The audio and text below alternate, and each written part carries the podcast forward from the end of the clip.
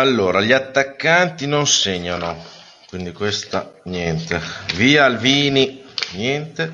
Siamo già in Serie C, niente. Pensiamo già al prossimo campionato a fare gli acquisti per ritornare in Serie B. Ok. La società non spende, ok. Boh.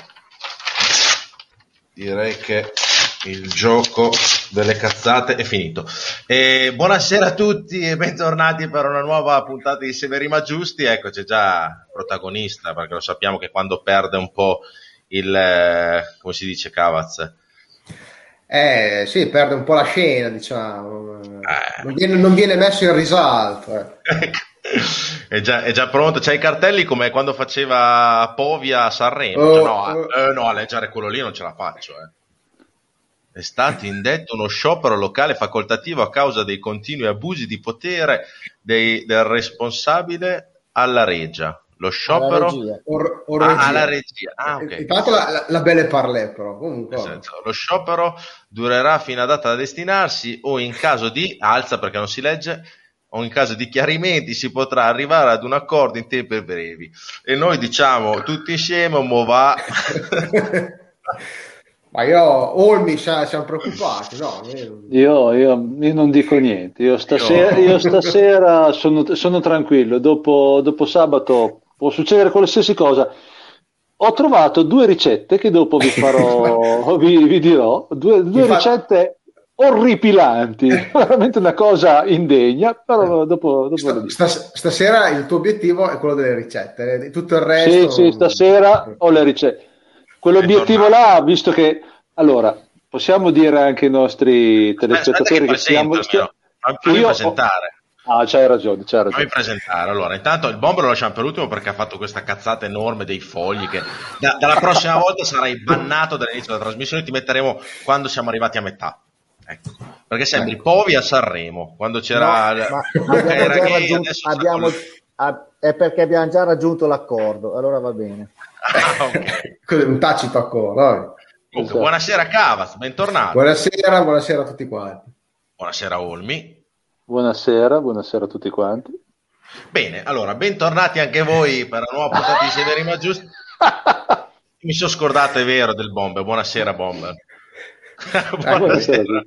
buonasera a tutti. Ecco, allora, questa sera avremo un uh, grandissimo ospite, uno dei possiamo dire pochi piedi che ancora ci ricordiamo importanti nella Reggiana degli anni 2000 e passa. No, eh, esatto, soprattutto, soprattutto, parliamo di quegli anni, eh, perché insomma negli ultimi anni qualcuno di buono ne abbiamo visto anche più di uno, ma se parliamo di quegli anni lì, con i piedi buoni ne, ne abbiamo visti veramente, veramente pochi e, e l'ospite è uno di quelli. Lui è uno dei pochi. Esatto. Quindi ne parleremo con lui, ve l'abbiamo già preannunciato nel post che abbiamo fatto quest'oggi, il, il buon Daniele De Vezze, ma intanto io ringrazio il, la Cimina perché in questo momento, non so se mh, ve ne siete accorti, sto eh, trasmettendo in diretta dal garage del Milan. Non si sa mai se eh, ci dovesse essere qualche giocatore in esubero che non dovesse interessare, quindi qua... sono in diretta da, dal garage del Milan. Comunque no, se trovi qualcuno, portacelo. Eh. Scherziamo, sa- salutiamo va con Dio e scherziamo perché ci sono sì. state polemiche per i garage, ma noi ci, siamo i primi che ci no. prendiamo in giro e che ci piace anche prendere in giro per fare un po' di, di per mettere il sorriso sulla bocca della gente, no. soprattutto in questo periodo. Quindi salutiamo va con Dio, grande va con Dio. Allora, Andiamo a pronunciare questo ora, abbiamo preannunciato il buon Daniele Devezze e lo mettiamo in diretta con noi. Buonasera Daniele. Ciao, buonasera a tutti. Ciao Daniele. Ciao. Ciao. Allora, intanto Ciao. sei pronto perché questa qua non è una trasmissione classica dove c'hai dei giornalisti che hanno una dialettica no. specifica, che sanno di calcio. Noi qua non sappiamo di calcio, io, io, sono il massimo esponente dell'ignoranza calcistica. esatto. Mi hanno provato una volta a spiegare la diagonale difensiva, li ho mandati tutti a friggere le patatine, per non dire, dopo un po' li ho mandati tutti, perché proprio zero. Però con le, ricette, con le, ricette, va forte. Eh, quello... Assolutamente, infatti ho detto a friggere le patatine perché con le ricette... Dopo... A te Daniele ti piace il sushi? Sì. Bene, dopo c'è una ricetta per te. No, per le patatine devo, devo comprare friggitrice ad aria, me la consigli? A quale aria? aria non, la la conosci. A quale? No, la, la, l'ho già sentita, ma per me mi sembra una, una cosa che vi, è un'aria che viene prima di una cosa che si fa in un certo posto. Cioè, capite? Sono quelle cose un po' così. Tra l'altro salutiamo anche chi ci sta guardando a Teletricolore perché il buon Mazzoni... Ah, è vero, siamo su Teletricolore, devo fare il bravo. Eh, sì, infatti te l'ho preannunciato. Salutiamo anche il buon Mazzoni che questa sera ha deciso ancora per una volta di, eh, così, di sfidare un po'. Di, di eh, credere in noi. la sorte di dire dai mettiamoli ancora in rete. Quindi salutiamo tutti quelli che si stanno guardando. Ti dicevo Daniele che questa non è una trasmissione giornalistica, quindi non, non, non vedrai de, delle persone veramente dentro il mondo del calcio che sanno tutti i tecnicismi, ma anzi vedrai delle persone e sentirai delle persone con un certo tipo di problema. Mh, nel senso buona, eh, bomber, cioè. Ma capirai, capirai, capirai. Dani, Dani, c'è, va bene un così. Infiltra- c'è un infiltrato tra noi. Sì, che dice che io tifo il Parma, ma non è vero, quindi, non è vero. Quindi, allora, Dani, intanto come stai? Quello che dice lui è zero. Mm, bene, grazie, bene. Mi diceva, mi, mi chiedeva oggi il Bomber eh, tramite WhatsApp se giochi ancora, se stai giocando. Io so sì. che... Perché, sì. devo dirti, perché devi raccontare? Dove? sì. Dove giochi? Eh, Perché è giusto che fai le tue figuracce. Quest'anno in promozione. Mi diverto. Sì. Però negli ultimi tre avrà negli ultimi... nome la squadra. No, avrà no, no neg- ne- negli ultimi cioè quest'anno poi ci hanno bloccato dopo quattro giornate però negli eh, ultimi tre anni eh, ho vinto tre campionati fi- consecutivamente. Seconda prima e promozione con uh, la Sly non so se la eh, è una squadra pugliese dove eh, hanno, hanno, tentato, tra virgolette, fino all'anno scorso di, di, fare la scalata fino alla Serie D o comunque nei, nei Pro, però purtroppo il Covid li ha bloccati, sai, le, i dilettanti vivono molto di sponsorizzazione, quindi il progetto, diciamo che quel tipo di progetto si è, si è fermato dopo quattro campionati di fila vinti, eh, quattro stagioni soltanto una partita persa o due, fatto, abbiamo fatto tantissimi record per quanto riguarda i dilettanti. Mentre quest'anno ha iniziato in promozione eh, una squadra vicino Bari e dopo quattro giornate, quattro partite vinte ci hanno bloccato e purtroppo è, è attualità, insomma, sappiamo, sappiamo, quello che è il mondo dei dilettanti, purtroppo soltanto la Serie D va avanti. E ti posso dire che non è il mio mondo, eh, però averlo conosciuto da, e, e esserci entrato dentro ti posso garantire che tante persone vivono di questo ed è veramente un problema. E purtroppo tanti ragazzi eh, è l'unico, l'unico, l'unica entrata che hanno, hanno famiglia alcuni. E magari si sottovaluta il mondo dilettantistico, però purtroppo è veramente, veramente brutto, ma è, è, è, è un lavoro vero e proprio per alcuni. Mettiamola così. Io so, io so che hanno eh, bloccato anche casino, i eh. ristori adesso per i calciatori dilettanti. So che a gennaio non è andato niente. Guarda, so che voci, insomma, mh, non è che mi informo più di tanto, però i ragazzi sul gruppo eh, sembrerebbe che fino al 5 marzo so, erano stati approvati dal vecchio ministro, quindi quelli dovrebbero essere salvi. Il problema è dal prossimo, diciamo, DPCM in poi eh, non, non si capisce cosa vogliono fare. Però purtroppo, ripeto, eh, sembra un, diciamo una passione, però per molti è un lavoro come magari uno va, va in fabbrica o è un dipendente statale o quant'altro. Ah, tanti ragazzi hanno soltanto quell'entrata e credimi, eh, stanno in difficoltà. È ah, un problema serio. Sì, sì, sì, no, magari è sottovalutato perché comunque no. uno pensa che nei dilettanti uno gioca per passione, per eh, alcuni giocano per campare, eh, per eh. vivere ed è un, problema, è un problema vero, però purtroppo alle istituzioni alcuni feedback, alcune cose non arrivano e magari pensano che non sia così, ma in realtà è, è questa purtroppo. Dani, tanto per, per, inoltrarci un po' nel, nel, nei meandri della Serie B, no? come hai potuto vedere, finalmente dopo 21 anni la Reggiana è, è andata in Serie B. Come la vedi quest'anno la Serie B? Tu che l'hai fatta tanti anni?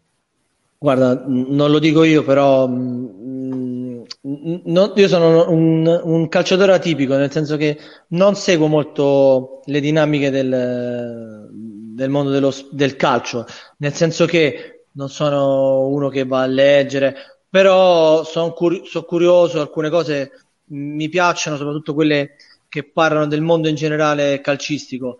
E a detta di tutti comunque la, la qualità de, delle serie è molto, molto, si è molto livellata, cioè molto bassa rispetto a quella che poteva essere dieci anni fa. Oggi eh, leggevo ehm, una cosa che dice Cassano, beh, quello che dice Cassano che è un amico, però ogni tanto va presa con le molle, però nella sua genuinità dice la verità. Quando giocava lui in Serie A, nella regina c'erano Pirlo, Baronio, eh, non so quanti altri giocatori e si dovevano salvare.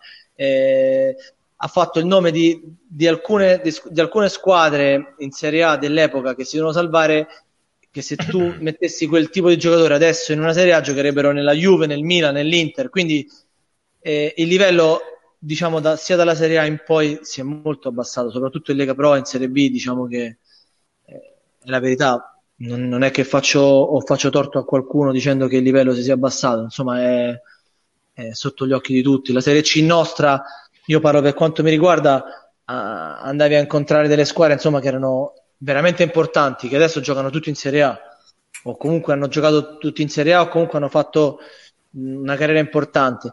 Adesso, onestamente, in Lega Pro si vedono tanti ragazzi, è una categoria, tra virgolette. Si è alzato di più la differenza tra Serie C e Serie B adesso.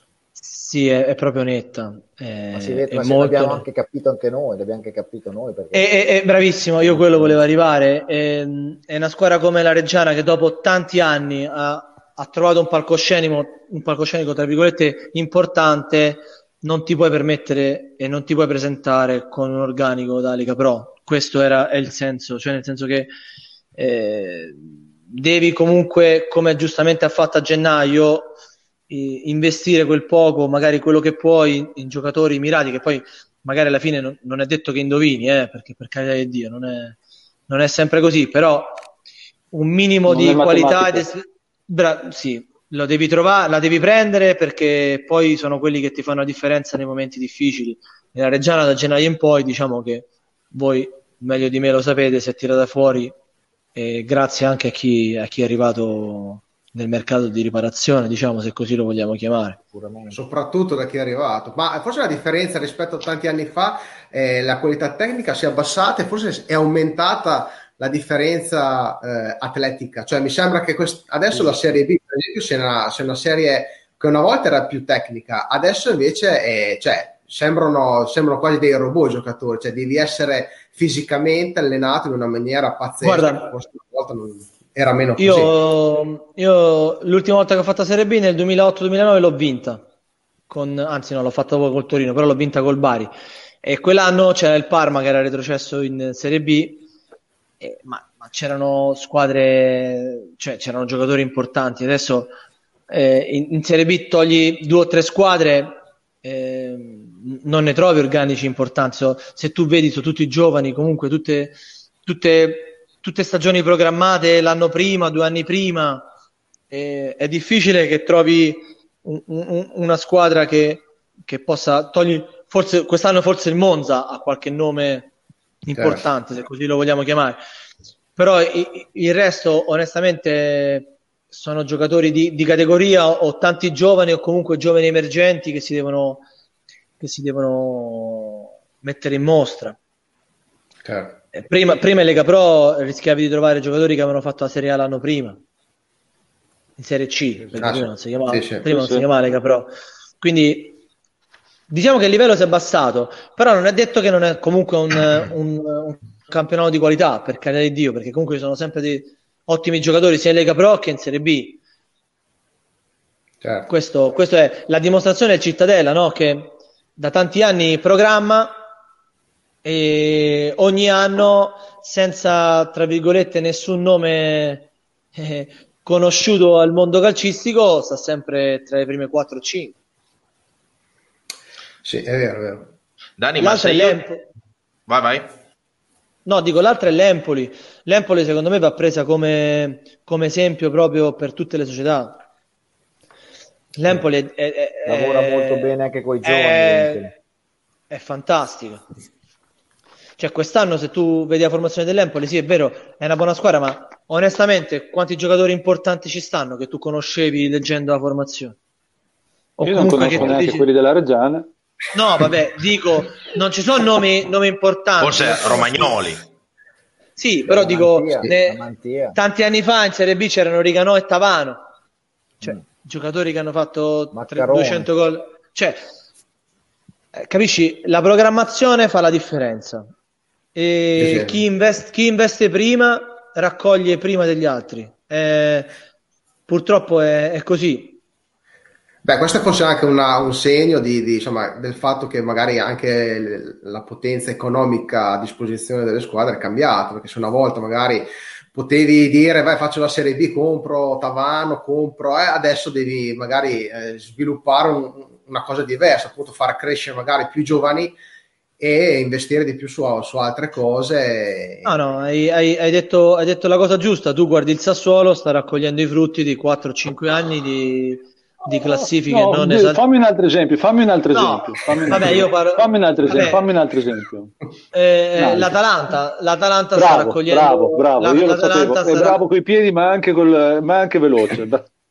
ma io, beh, il Sassuolo è vero, ti ho fatto male, però dico il Sassuolo perché quest'anno magari è il primo campionato che si trova in una, torna all'Atalanta. in una, torna, in una situazione di classifica diversa. L'Atalanta ormai è entrata in un'orbita che no, ormai è quella, cioè nel senso che ormai l'Atalanta non comprerà più un giocatore da, da un milione da valorizzare, o, o, meglio, lo compra, però fa sempre il colpo, uno, due, cioè, e lo vende a 5, 6, 30. E infatti è, è arrivato è arrivato ormai a un livello eh, dove anche i giocatori vogliono andare, non so come spiegarti.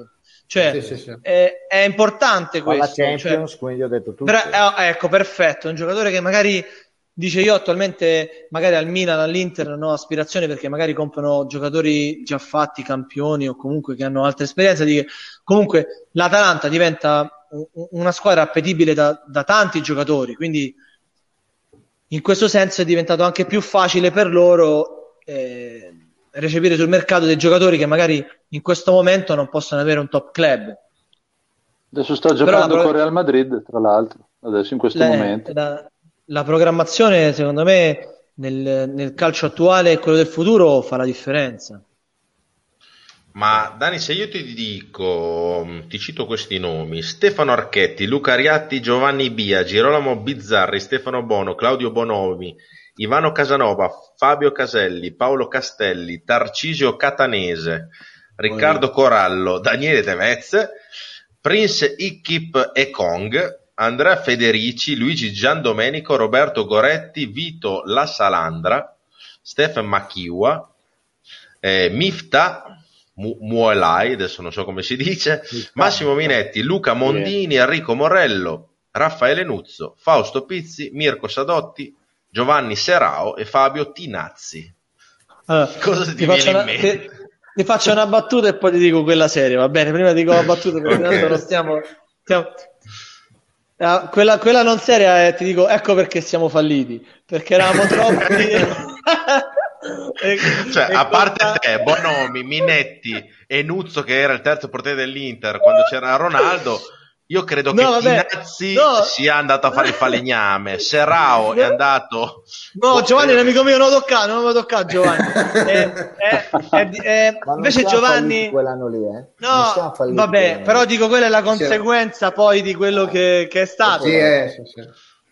No, scherzo, a parte quello lì, però, gira, però la verità, eh, eh. Però la verità eravamo tanti e guadagnavamo tutti tanto, tra virgolette, ok? E l'altra cosa che mi viene, la prima cosa che mi viene da dire è che eravamo una famiglia, te l'ho detto prima, magari quando non stavamo in onda. E, eravamo veramente un gruppo fantastico. E, stavamo sempre insieme. Poi non so se tu quell'anno, forse quello là è il primo. Il, ehm, quello il successivo primo. C'erano, c'erano Napoleoni, Napoleoni, eh, Cottini, Na- Cottini. Cottini. Bravissimo. Eh, cioè devi fare un mix perché io, posso, io sono stato bravissimo, io sono stato De Florio, io sono stato in due, in due annate, Bertolini, eh, eravamo, eravamo, in tutte e due le annate eh, delle famiglie. Mm, permettimi una cosa, hai, hai nominato Tarcisio che per, che quando io sono arrivato a, a Reggio eh, mi ha accolto, io ero, avevo 22 anni, lui era, era grande, aveva fatto già una, una buona carriera e lui mi ha dato tantissimo eh, quell'anno. Io lo voglio ricordare perché è una persona fantastica, purtroppo eh, ci ha lasciato, ma eh, mi vengono i brividi, credimi. Quando l'hai nominato, ehm, ciao Tarcisio, era veramente una brava persona, un grande giocatore, umile, ci fece da chioccia a molti ragazzi, tanta roba. Eh, cose chiaramente che potete sapere solo voi perché eravate dentro lo spogliatoio e giustamente insomma anche noi lo ricordiamo però, volentieri. Sì. E tra i due anni però l'anno che mi sono divertito di più è stato l'altro. Quello ecco, l'altro a, anno, quello, quello, quello a zero euro. Quello a zero euro. Ecco, esatto. Adesso infatti ne parliamo. Nell'altro anno c'era Saidu Adescina. Per chi si ricorda Adescina, ma credo che in no, molti no. che ci stanno guardando, che guardano la Reggiana forse da pochi anni, eh, a Descina. Se lo, se lo sono persi, se lo sono persi. sì. Stefano Bagalini, Alberto Bertolini, Luca Bonfanti, Claudio Bonomi, Costantino Borneo, Omar Campana, Andrea Costa, grande Andrea Costa che adesso è ancora con noi in Serie B. È ancora qua. Andrea Cottini, Ciro Danucci, Andrea De Florio, Daniele De Vezze, Alessio D'Imporzano, Antonio Foschini, siccome ti sto dicendo dei nomi che te dici, ah cazzo c'era anche quello lì. No, no, no, no, me li ricordo quasi, me li ricordo tutti tutti. Luigi Giandomenico, grande Gian, Giandomenico, Alessandro Grando, e poi c'era Roberto Magnani, Fabio Lauria, Alessandro Marani, Flavio Marzullo, Massimo Minetti, Enrico Morello, Marco Napoleoni, Raffaele Nuzzo, Orululec, Matteo Orululec, Gabriele Paoletti, Alex Pederzoli, Cristian Ranalli, grande Ranalli, Vito Re David, Luigi Stillo, Carlo Teodorani e Orlando Urbano. Guarda quando ridi, eh, perché dici, ma guarda te con chi ho no, No, no, no, no, che poi parecchi hanno fatto una, una buonissima carriera. Eh. A parte, lo stavo per dire, diciamo che i giovani sì. di quell'anno lì, se poi andiamo a vedere le sì. carriere che hanno fatto, eh, non siete, non sì, siete in, in, pochi sono andati male, eh, devo dire che avete fatto tutti delle ottime carriere tra C, B, anche Serie A. Ma, diciamo. No, a noi quell'anno ci sono mancati soltanto i soldi che poi non hanno influito. Siamo stati sfortunati semplicemente part- alla partita playoff con l'Avellino perché in casa le, le abbiamo dominati. Sfortunati. E... Sfortunati. Diciamo sfortunati, no, dai. Diciamo, hanno dato un autogol per fuorigioco, secondo me.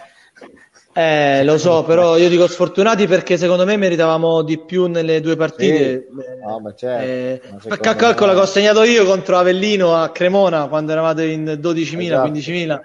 Ah. Eh, siamo eh, stati sì. sfortunati perché poi con le partite l'episodio fa la differenza. E, e anche l'arbitro noi... fa la differenza. Eh.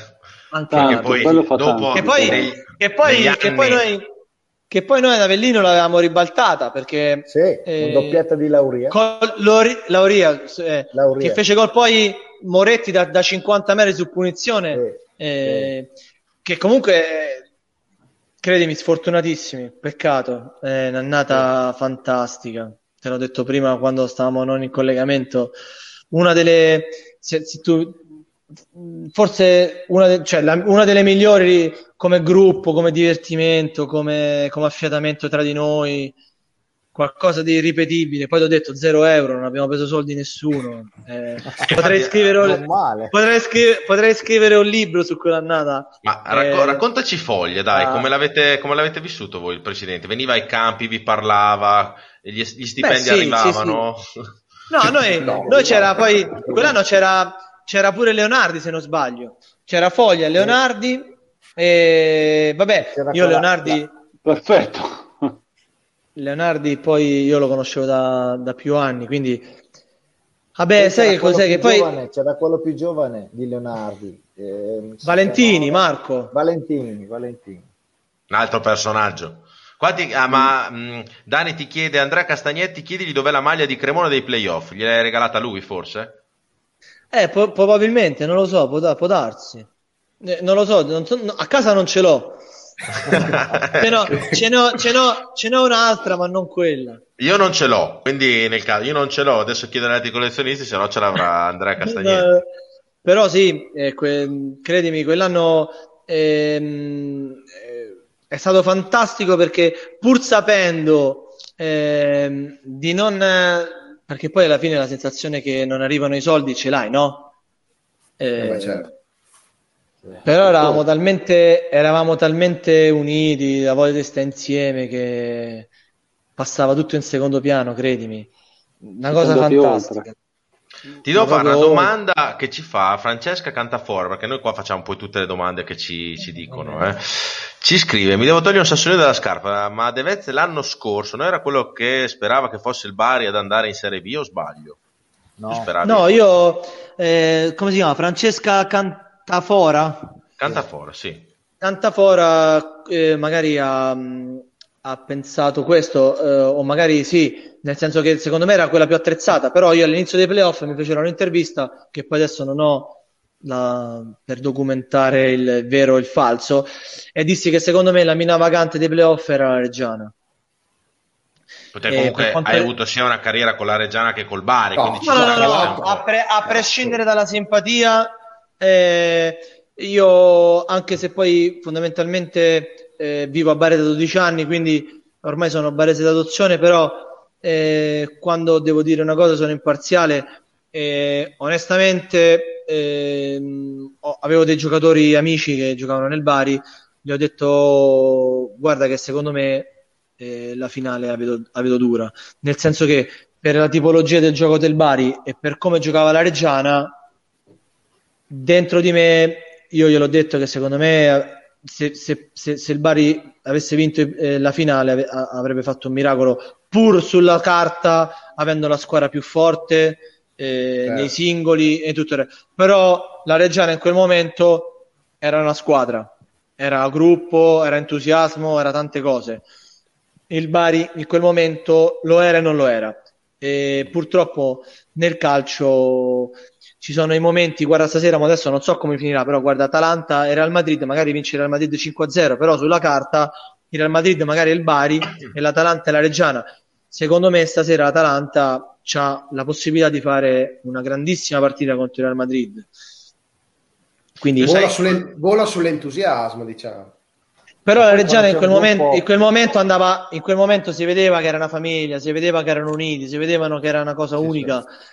Il Bari viveva su, sulle individualità di alcuni giocatori, l'allenatore non era l'allenatore che metteva grinta, io l'ho visto, hanno fatto 12, 13, 14 pareggi, la squadra come il Bari non può fare 13, 14 pareggi, ne deve vincere 9 e perderne 4, hai fatto più punti dei 11 pareggi, o ne devi vincere 8 e perderne 6.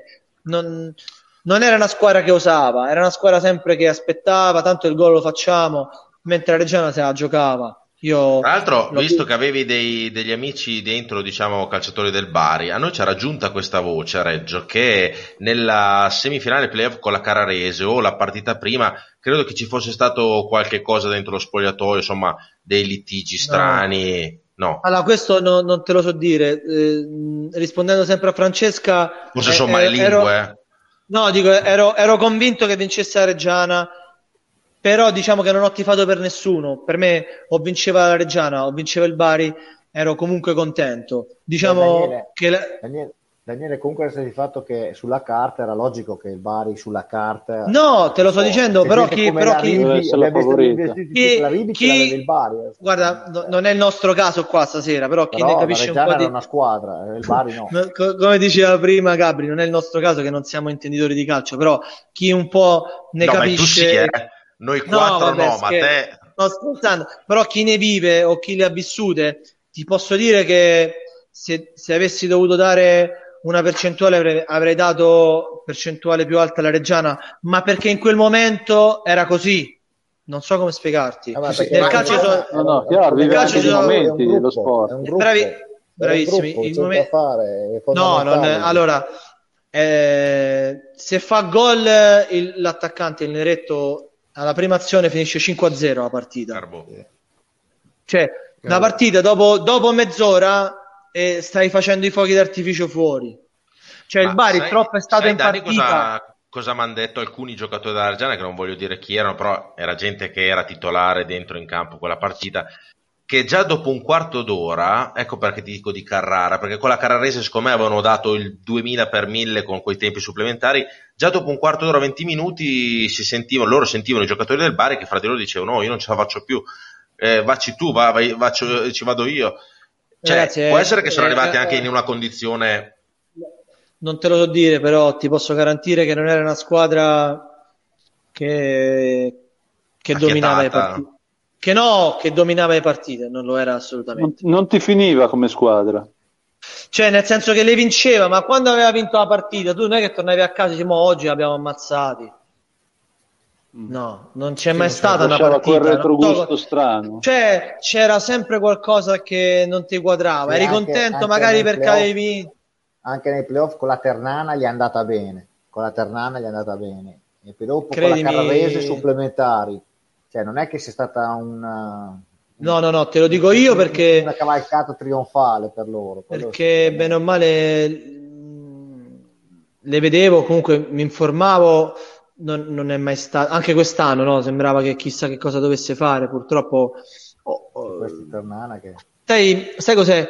Eh, in Lega Pro purtroppo eh, negli ultimi anni non devi, non devi badare eh, mh, mm, ai nomi, devi prendere gente di categoria, puoi, puoi alzare il livello con due, tre, quattro persone non di categoria però la Lega Pro si vince con i giocatori che sono abituati a giocare in Lega Pro, soprattutto il girone, il girone C. Eh, il girone C da Lega Pro è il campionato più difficile che c'è in Italia. È come il campionato di Serie D della, dei pugliesi. No, non ce ne stanno, credimi, non so perché. Però eh, Lega Pro, girone C, è punto interrogativo come da quando inizia a quando finisce perché potresti perdere anche con l'ultima in classifica, perché vai a Cava dei Tirreni o vai alla, a Casa della Cavese o vai a Catanzaro che c'ha un punto, tu magari quel giorno la partita non la vinci. Non so come spiegarti. È veramente un girone de- micidiale. Diciamo che anche il girone B negli ultimi anni si è, si è bello livellato perché ci sono dei gironi B negli ultimi anni, poi noi l'abbiamo vissuto un bel po' che sono top perché trovi anche no, squadre Modena, Padova, sono... Trieste, insomma. Ma hai, det- hai, detto bene, trovi squadre attrezzate per giocare a calcio. Tu prova ad andare a giocare a Castellammare, a Cava, a Potenza, a Catanzaro, a Catania, a Cosenza, a Avellino. E poi, sì, poi me lo certo. dici, vai, vai, a giocare a Padova e poi vieni a giocare a Avellino. Passa sotto il, al, al, al passaggio dei spogliatori di Avellino, o a Cava dei Tirreni o a, a, a, a Castellammare, eh, perché Castellammare, a Castellammare, sì, a Castellammare cioè, e poi, poi, mi racco- e poi mi racconti. E, e passa il sotto, sottopassaggio da, da, a Padova, a Modena, la differenza, la differenza, sta lì. Però sai, a noi, a noi c'è sempre ci ha sempre raccontato noi giornalisti che queste cose non, non incidono no, nel caso. Allora, ti, racconto balle, una, no? ti, ra- ti, racconto una, cosa. Io a Lanciano in, in Serie C eh, facciamo semifinale playoff contro il Taranto, vinciamo in casa 3 a 2. Il Taranto eh, che poi perse la finale col Pescara, che andò in Serie B dove c'erano Rigano, c'erano un sacco di giocatori importanti. Allora noi scendiamo, eh, per entrare a Iacovone c'è, una, c'è, un cancello che sembra il cancello di casa mia. Il pullman non c'entra, per entrare fa 10 manovre, cioè un quarto d'ora per entrare dentro Iacovone. Iacovone 28.000 persone, 30.000 persone, tutto pieno. Cioè noi ci abbiamo messo, se un 10 minuti normale, ci abbiamo messo 25 minuti per entrare. Ci hanno tirato di tutto, sembrava di stare a, a Beirut. Credimi, tutto. Tutto. Come siamo eh, scesi dentro... Nel frattempo della manovra vi tiravano tutto? Cioè... Tutto, tutto, tutto. Ah, scusa, hanno messo il cancello apposta grosso così per... No, no, è così. Se vedi... Allora, se tu vedi gli stadi, il cancello dei stadi di, di Lega è tutto piccolo. Cioè, non certo. si sa come cazzo li fanno gli stadi. Non è che fanno il cancello di 10 metri. passi davanti a un hotel e fai te. Cioè, il cancello è per utilitario, è il pullman, ci avete 10 minuti per entrare in tutti gli stadi, parecchi stadi. Dove, per fartela breve, come siamo entrati, eh, due file di Stewart, ma non erano Stewart, erano tifosi con la casacca da Stewart. Con, con, con, eh il massaggiatore e il fisioterapista, che erano gli ultimi che hanno preso insomma, eh, le ultime cose del pullman, quando sono entrati avevano tutte e due le guance rosse. Perché le avevano presi a schiaffi nel passare. Se vai a Padova ti dicono buonasera, mi serve una mano, ti eh, porto io il borsone. A, a Taranto non è così, capito? Cioè, nel frattempo ah, che facevano la loro, diciamo passeggiata per andare, andare a fare la, la, classica passeggiata sì. nel campo li prendevano a sberle dico anche il nome Lino è entrato che aveva tutte le cinque dita sulla faccia Beh, quello è Beh, stato uno steward di due per due che bel ambientino eh. fare, ragazzi come cioè, quando siamo andati a fare la finale a Pagani il ritorno a Pagani noi ci hanno sì, fatto sì. scaldare ci ha dato il pallone per eh. scaldarci non ce n'era uno gonfio eh tutti sgonfi eh, okay. tu pensa che nel, nel, nel girone, nel girone della de, de, de, Lega Pro eh, vai, vai, ovunque e non dico che sono tutte così ma se ci vai all'ultimo del campionato che serve eh, qualcosa trovi tutti quegli ambienti. Cioè, no, poi, credimi la, è veramente ma, diverso. mi hanno chiesto ma la chiave dello spogliatoio non c'è? Ah, va bene. No bellissimo credimi. È, è veramente un clima diverso No, è vero, è vero. Anche se adesso, da, da purtroppo quest'anno e l'anno scorso, senza pubblico è ormai diventato veramente eh, una... Quello è vero, uguale dappertutto. È diventato è veramente una, una tristezza, tristezza, una tristezza unica. Quello è vero. Le, le, dal troppo a niente. Le squadre che, mh, che ne so, puntano eh, alle partite in casa perché comunque c'è il pubblico, sai l'arbitro comunque Lega Pro è sempre un arbitro di Lega Pro, si può comunque cacare addosso, quindi eh, non c'è il VAR, cioè è, è, la verità, cioè non è che stiamo dicendo niente, non è che entrano e dice oggi eh, a vantaggio la squadra di casa, però poi durante la partita eh, il grido, paro- cioè non è facile per un... Non dovrebbe essere così, però è così. Non so come spiegare. Cioè, no, non dovrebbe essere, ma è così cioè, tu andavi l'anno scorso al Granillo in Lega Pro con la Regina.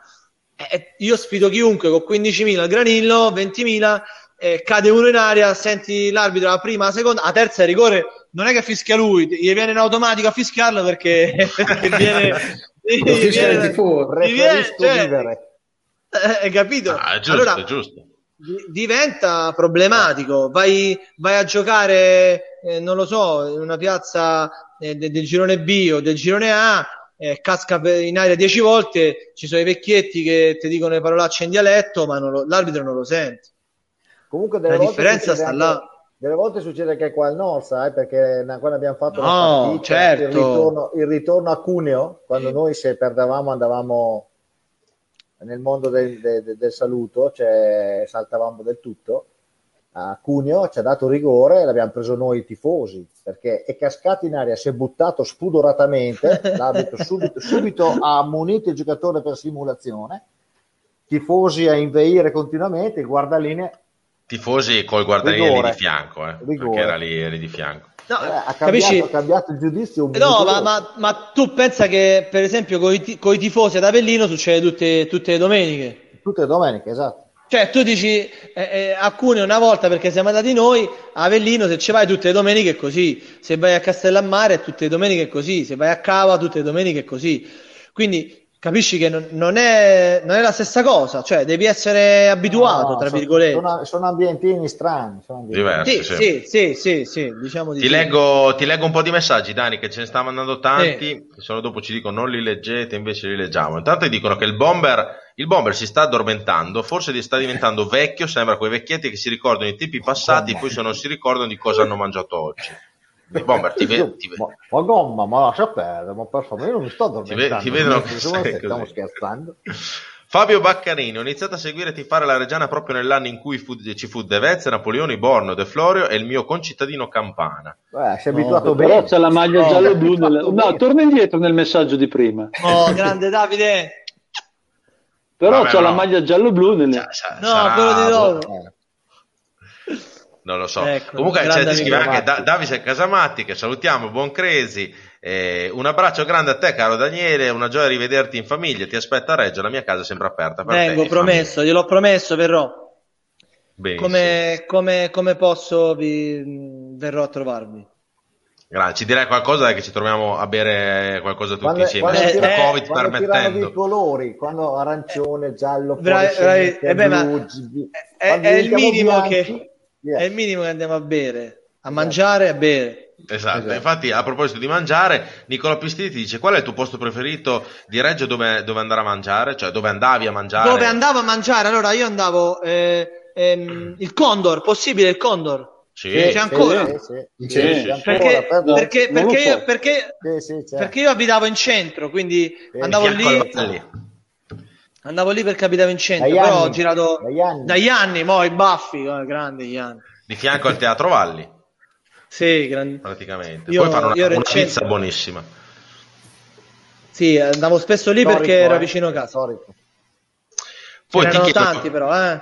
Chi era il direttore sportivo nel periodo che... Do, eh, do, l'abbiamo, quando... l'abbiamo, l'abbiamo, detto, Leonardi e Valentini. Esatto, quell'anno lì sì. Perfetto, poi qua c'è... Il primo, il primo anno, scusami, scusami, il primo Vai. anno devo ricordare anche un'altra persona che non c'è, che è stato un grandissimo, eh, l'attac- Fiorini.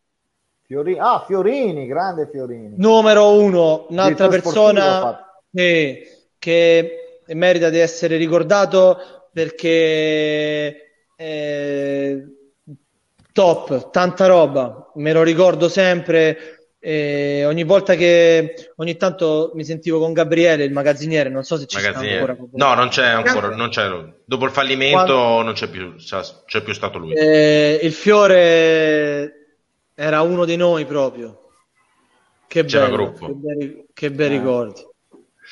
Qua invece ti scrive Stefano Arabiti per eh, la domanda che abbiamo fatto prima, perché un po' ne abbiamo saltate. No, mi dispiace, ma non sono d'accordo. Il livello della Serie B di adesso è uguale a quello di dieci anni fa. Il problema è che si dice sempre che un tempo sembrava sempre tutto più bello. Non lo so, io sono dell'idea anch'io che secondo me la Serie B è dispiace, totalmente diversa dalla Serie C. Mi, mi, dispiace, mi dispiace per lui, però se si va a guardare eh, gli ultimi campionati di Serie B di dieci anni fa che ho fatto io e legge le rose di, tutti, di tutte le squadre, penso che non, non, non, gli debba rispondere io, ma lo, no, ma lo vede da solo. Me, eh, si può anche avere opinioni diverse, eh, no, senza problemi. Me, sì, secondo certo. me è certo. che tutto il calcio è calato, ma anche in Serie A confronto No, l'abbia, detto, l'abbiamo detto, lo abbiamo detto prima, no? Cioè... Adesso è molto più muscolare che, che tecnico, quello, però poi è logico che salta fuori quello tecnico e vedi che è, è un mostro, è logico. Eh, Onestamente, però, ma non perché non, è, non è perché è non è che ci ho giocato io, però perché ci giocavo io devo dire che il livello era più alto assolutamente non so proprio il tipo cioè non me ne frega niente assolutamente eh, onestamente no, no. Non, non, è questo però eh, basta andare a guardare le rose eh, 2008 2009 2010 nel 2007 o 8 insomma 12 13 anni fa se tu guardi l'anno che sono andati su il Genova e il Napoli e l'altra squadra senza, senza fare i playoff di cosa stiamo parlando cioè dai non, non, non, Vabbè, non è corretto. Quello è stato non eccezionale. Però, no, ma guarda, guarda, anche, guarda anche gli anni successivi. Le squadre che venivano gli, gli altri anni ok, gli altri anni ok, eh. quello lì forse dai, è stato forse quello, un anno un po' particolare. Quello, quello, è stato, quello è stata un'eccezione, ma tu guarda di tutti gli anni da, da quell'anno, da, anche dall'anno prima, nei, nei, cinque anni successivi, le rose di tutte le squadre che hanno vinto e dimmi se i giocatori che stavano in quegli anni stanno ne, ne, nelle, nelle no, rose no, che okay, stanno. Okay. No, no, sì, no però, però, ci sono stati degli anni. No, cioè, onesto, giusto, giusto per farvi capire, una squadra come Cittadella era da metà classifica, se tutto andava bene. Con sì, tutto il rispetto sì. per Cittadella. Però Cittadella no. con tutti, tutti, gli anni riesce comunque a stare lì. Quest'anno però c'è stato dei giornalisti che seguono la Serie B da anni, eh, Alessandro Iori mi sembra anche abbastanza autorevole, che ha detto che quest'anno comunque il livello della B si è alzato perché tempo fa c'erano appunto dei livelli tipo la Juve, confronto agli ultimi Vabbè, anni. se parliamo di... Se, cioè, se dobbiamo fare una statistica negli ultimi 5, 6, 7 anni, il livello si è abbassato. Se dobbiamo prendere un anno sì, sì. E, e stravorarlo no, e dire che il livello si è alzato, eh, eh, non, è, non, è, coerenza. No? Possiamo dire che quest'anno magari è una B di livello superiore, però negli ultimi 10 anni non parliamo che la B era di un livello come 10 anni fa, perché onestamente non, non lo è. Poi ognuno è, è indubbio che possa dire quello che vuole, cioè eh, ci mancherebbe. Cioè... Ah, ci sono stati degli anni, B, degli anni ragazzi che c'era dopo 21 anni quindi non, la, non, l'ho mai vista. Però lui diceva che lui quest'anno eh, confronto agli ultimi anni era, andava meglio. Logico che era meglio prima eh, se è chiaro come dicevi tu. Cioè, i giocatori adesso fanno fatica ad andare in Serie B cioè, eh, prima dalla Serie A ci andavi, ci andavi volentieri. C'erano degli anni, dieci anni fa, c'era c'erano anche delle squadre, cioè andava giù solo la Sampdoria, poi c'era la Sampdoria vinceva il campionato, c'era il Torino, poi il Torino vinceva il campionato, eh. c'erano, c'erano anche squadre Ragazzi, diciamo non, certo, certo credimi, non voglio, non voglio fare Juve, polemica. A Napoli c'era. Non voglio fare polemica, però se il... Non va bene anche la polemica, eh? cioè, se no c'è no, no, ragazzi, non mi piace, però... Visto, no parliamo di, che... di qualcos'altro. È vero, hai ragione Olmi, però lui potrebbe andare a controllare e magari mandarci un messaggio e controlla eh, live che si rende conto che la qualità delle rose era, era diversa, cioè assolutamente, ma non, non c'è più. È il calcio in generale che è calato. Ti leggo sì, questo messaggio. Grande Antonio Zanoli. Zanoli.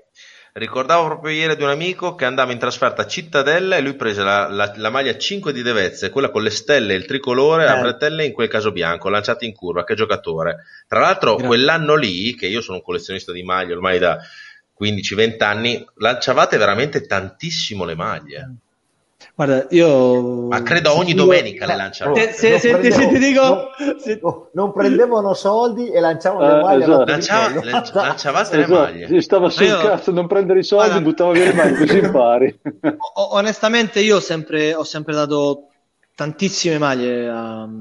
Cioè, la domenica la davo quasi sempre. Era difficile che, soprattutto in trasferta, era rispetto ai tifosi, rispetto a chi faceva tanti chilometri poi magari alcune volte si perdeva, glielo deve il culo, eh, va, va, bene lo stesso perché ci sta che il tifoso eh, sia così. Però per rispetto a voi che facevate tanti chilometri, voi o comunque tutti quelli che ci seguivano, per me era doveroso andare anche prendere le parolacce, però ci ho sempre messo la faccia, sono sempre stato una persona che alla fine non mi devo nascondere dietro a niente perché ho sempre dato il massimo in qualunque società dove sono andato, quindi la maglia, lo, come dite voi tifosi, l'ho sempre sudata, quindi anche se mi mandavano a fanculo, alla fine eh, io sapevo che, che quello, che dovevo, quello, che dovevo, fare l'ho fatto, quindi la davo sempre con grande rispetto per chi ci seguiva e faceva sacrifici. Insomma. Ma tu c'eri, c'eri quell'anno a Cittadella eh, in cui vincevamo 2-0, mi sembra, poi abbiamo perso 3-2, 4-2. No, non lo so, abbiamo perso 3-2 a Cittadella, quell'anno si, si spaccò il Borneo nel 2005. Sì. Ah, so si. No, che però non è, no, non è la stessa partita. Allora, spaccò... era, Forse era qualche anno prima, allora che vincevamo 2-0, poi abbiamo con perso. Paramatti, con Paramatti. Ah, allora era sì, qualche anno Fece anche no, Paracarro. Morello, però io, io, non ci sto bene, bisognerebbe chiudere questa trasmissione, basta. Siete tutti degli enciclo- siete tutti delle enciclopedie.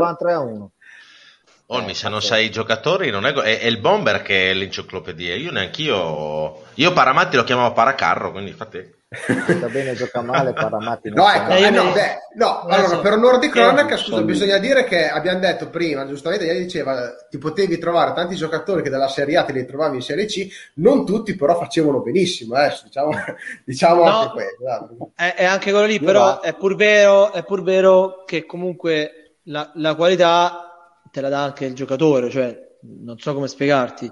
Eh, no, se c'hai un under, se c'hai un under eh, 20 perché devi fare il minutaggio e devi prendere i soldi dalla Lega, prima non, non c'era sto, sto, business, tra virgolette, eh, ma anche in Lega Pro, eh, oh, quando eh, andavo io, che fortunatamente ho fatto quasi tutti i campionati a vincere, c'erano giocatori importanti, cioè eh, giocatori, giocatori, proprio giocatori di nome, non giocatori che tu dici erano giocatori forti, proprio il giocatore giocatore. Nel senso noi, noi Dani abbiamo l'esempio di un presidente che un po' di anni fa ha vissuto di questa nuova eh, diciamo cosa delle, dei giocatori che venivano pagati a fine dell'anno, gli under, eccetera, eccetera. Non so se si ricordano anche gli altri ragazzi. No. il, bo- il bomber sembra perso. Io ho dimenticato, perso. io ho voluto dimenticare. Va, io basta, fine. Cosa hai detto? Non ti ricordi eh. tempo tempo fa? Se io ti dico pinna bianca? Pinna bianca, penna No, vabbè, bianca. vabbè, vabbè. Pinna, penna, è uguale, è uguale. Per, per, per, per dirti, noi quando, quando il primo bianca stavo... sembra noi quando il primo anno stavamo, adesso me ne ricordo uno stupidamente, a, a, contro il Cesena c'era Terlizzi, c'era Biondini, cioè ah, c'erano Terlizzi. giocatori, cioè c'erano giocatori che poi hanno fatto 200-300 presenze in Serie A.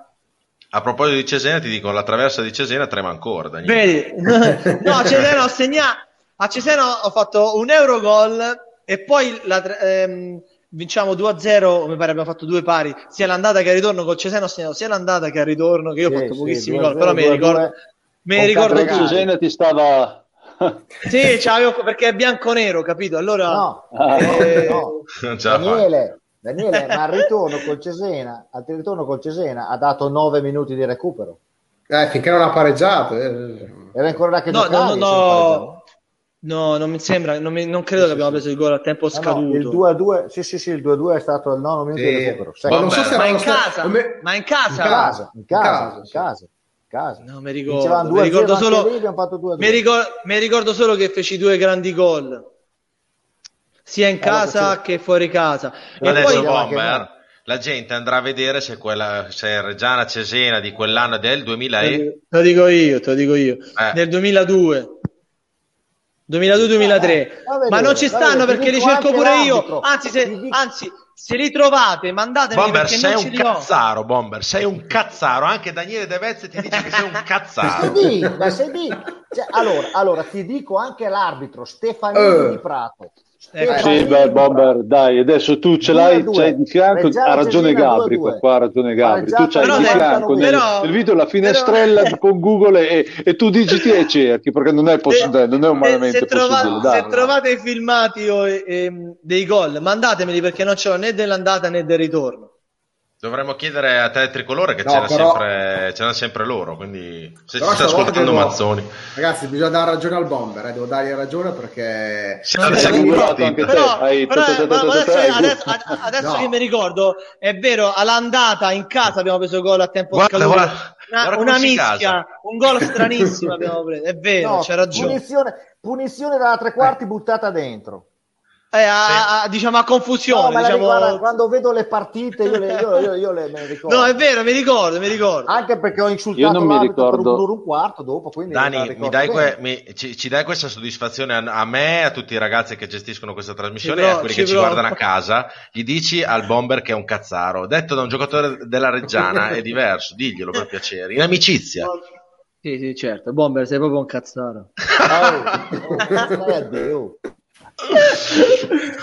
Bravo. No, Io non mi ricordo neanche chi ha fatto gol sa- sabato. No, Abbiamo vabbè, giocato sabato ragazzi... o domenica, non mi ricordo niente. a parte, a parte, a parte tutto, Stefanini, Stefanini, di Prato, ragazzi, è passato la storia. Quasi via darglielo atto al bomber. Eh. Ragazzi, ce lo, ce lo ricordiamo. Stefanini di Prato è un po' come Herbert di Messina, eh, oppure, oppure cenni, cenni, di, cenni di Luca.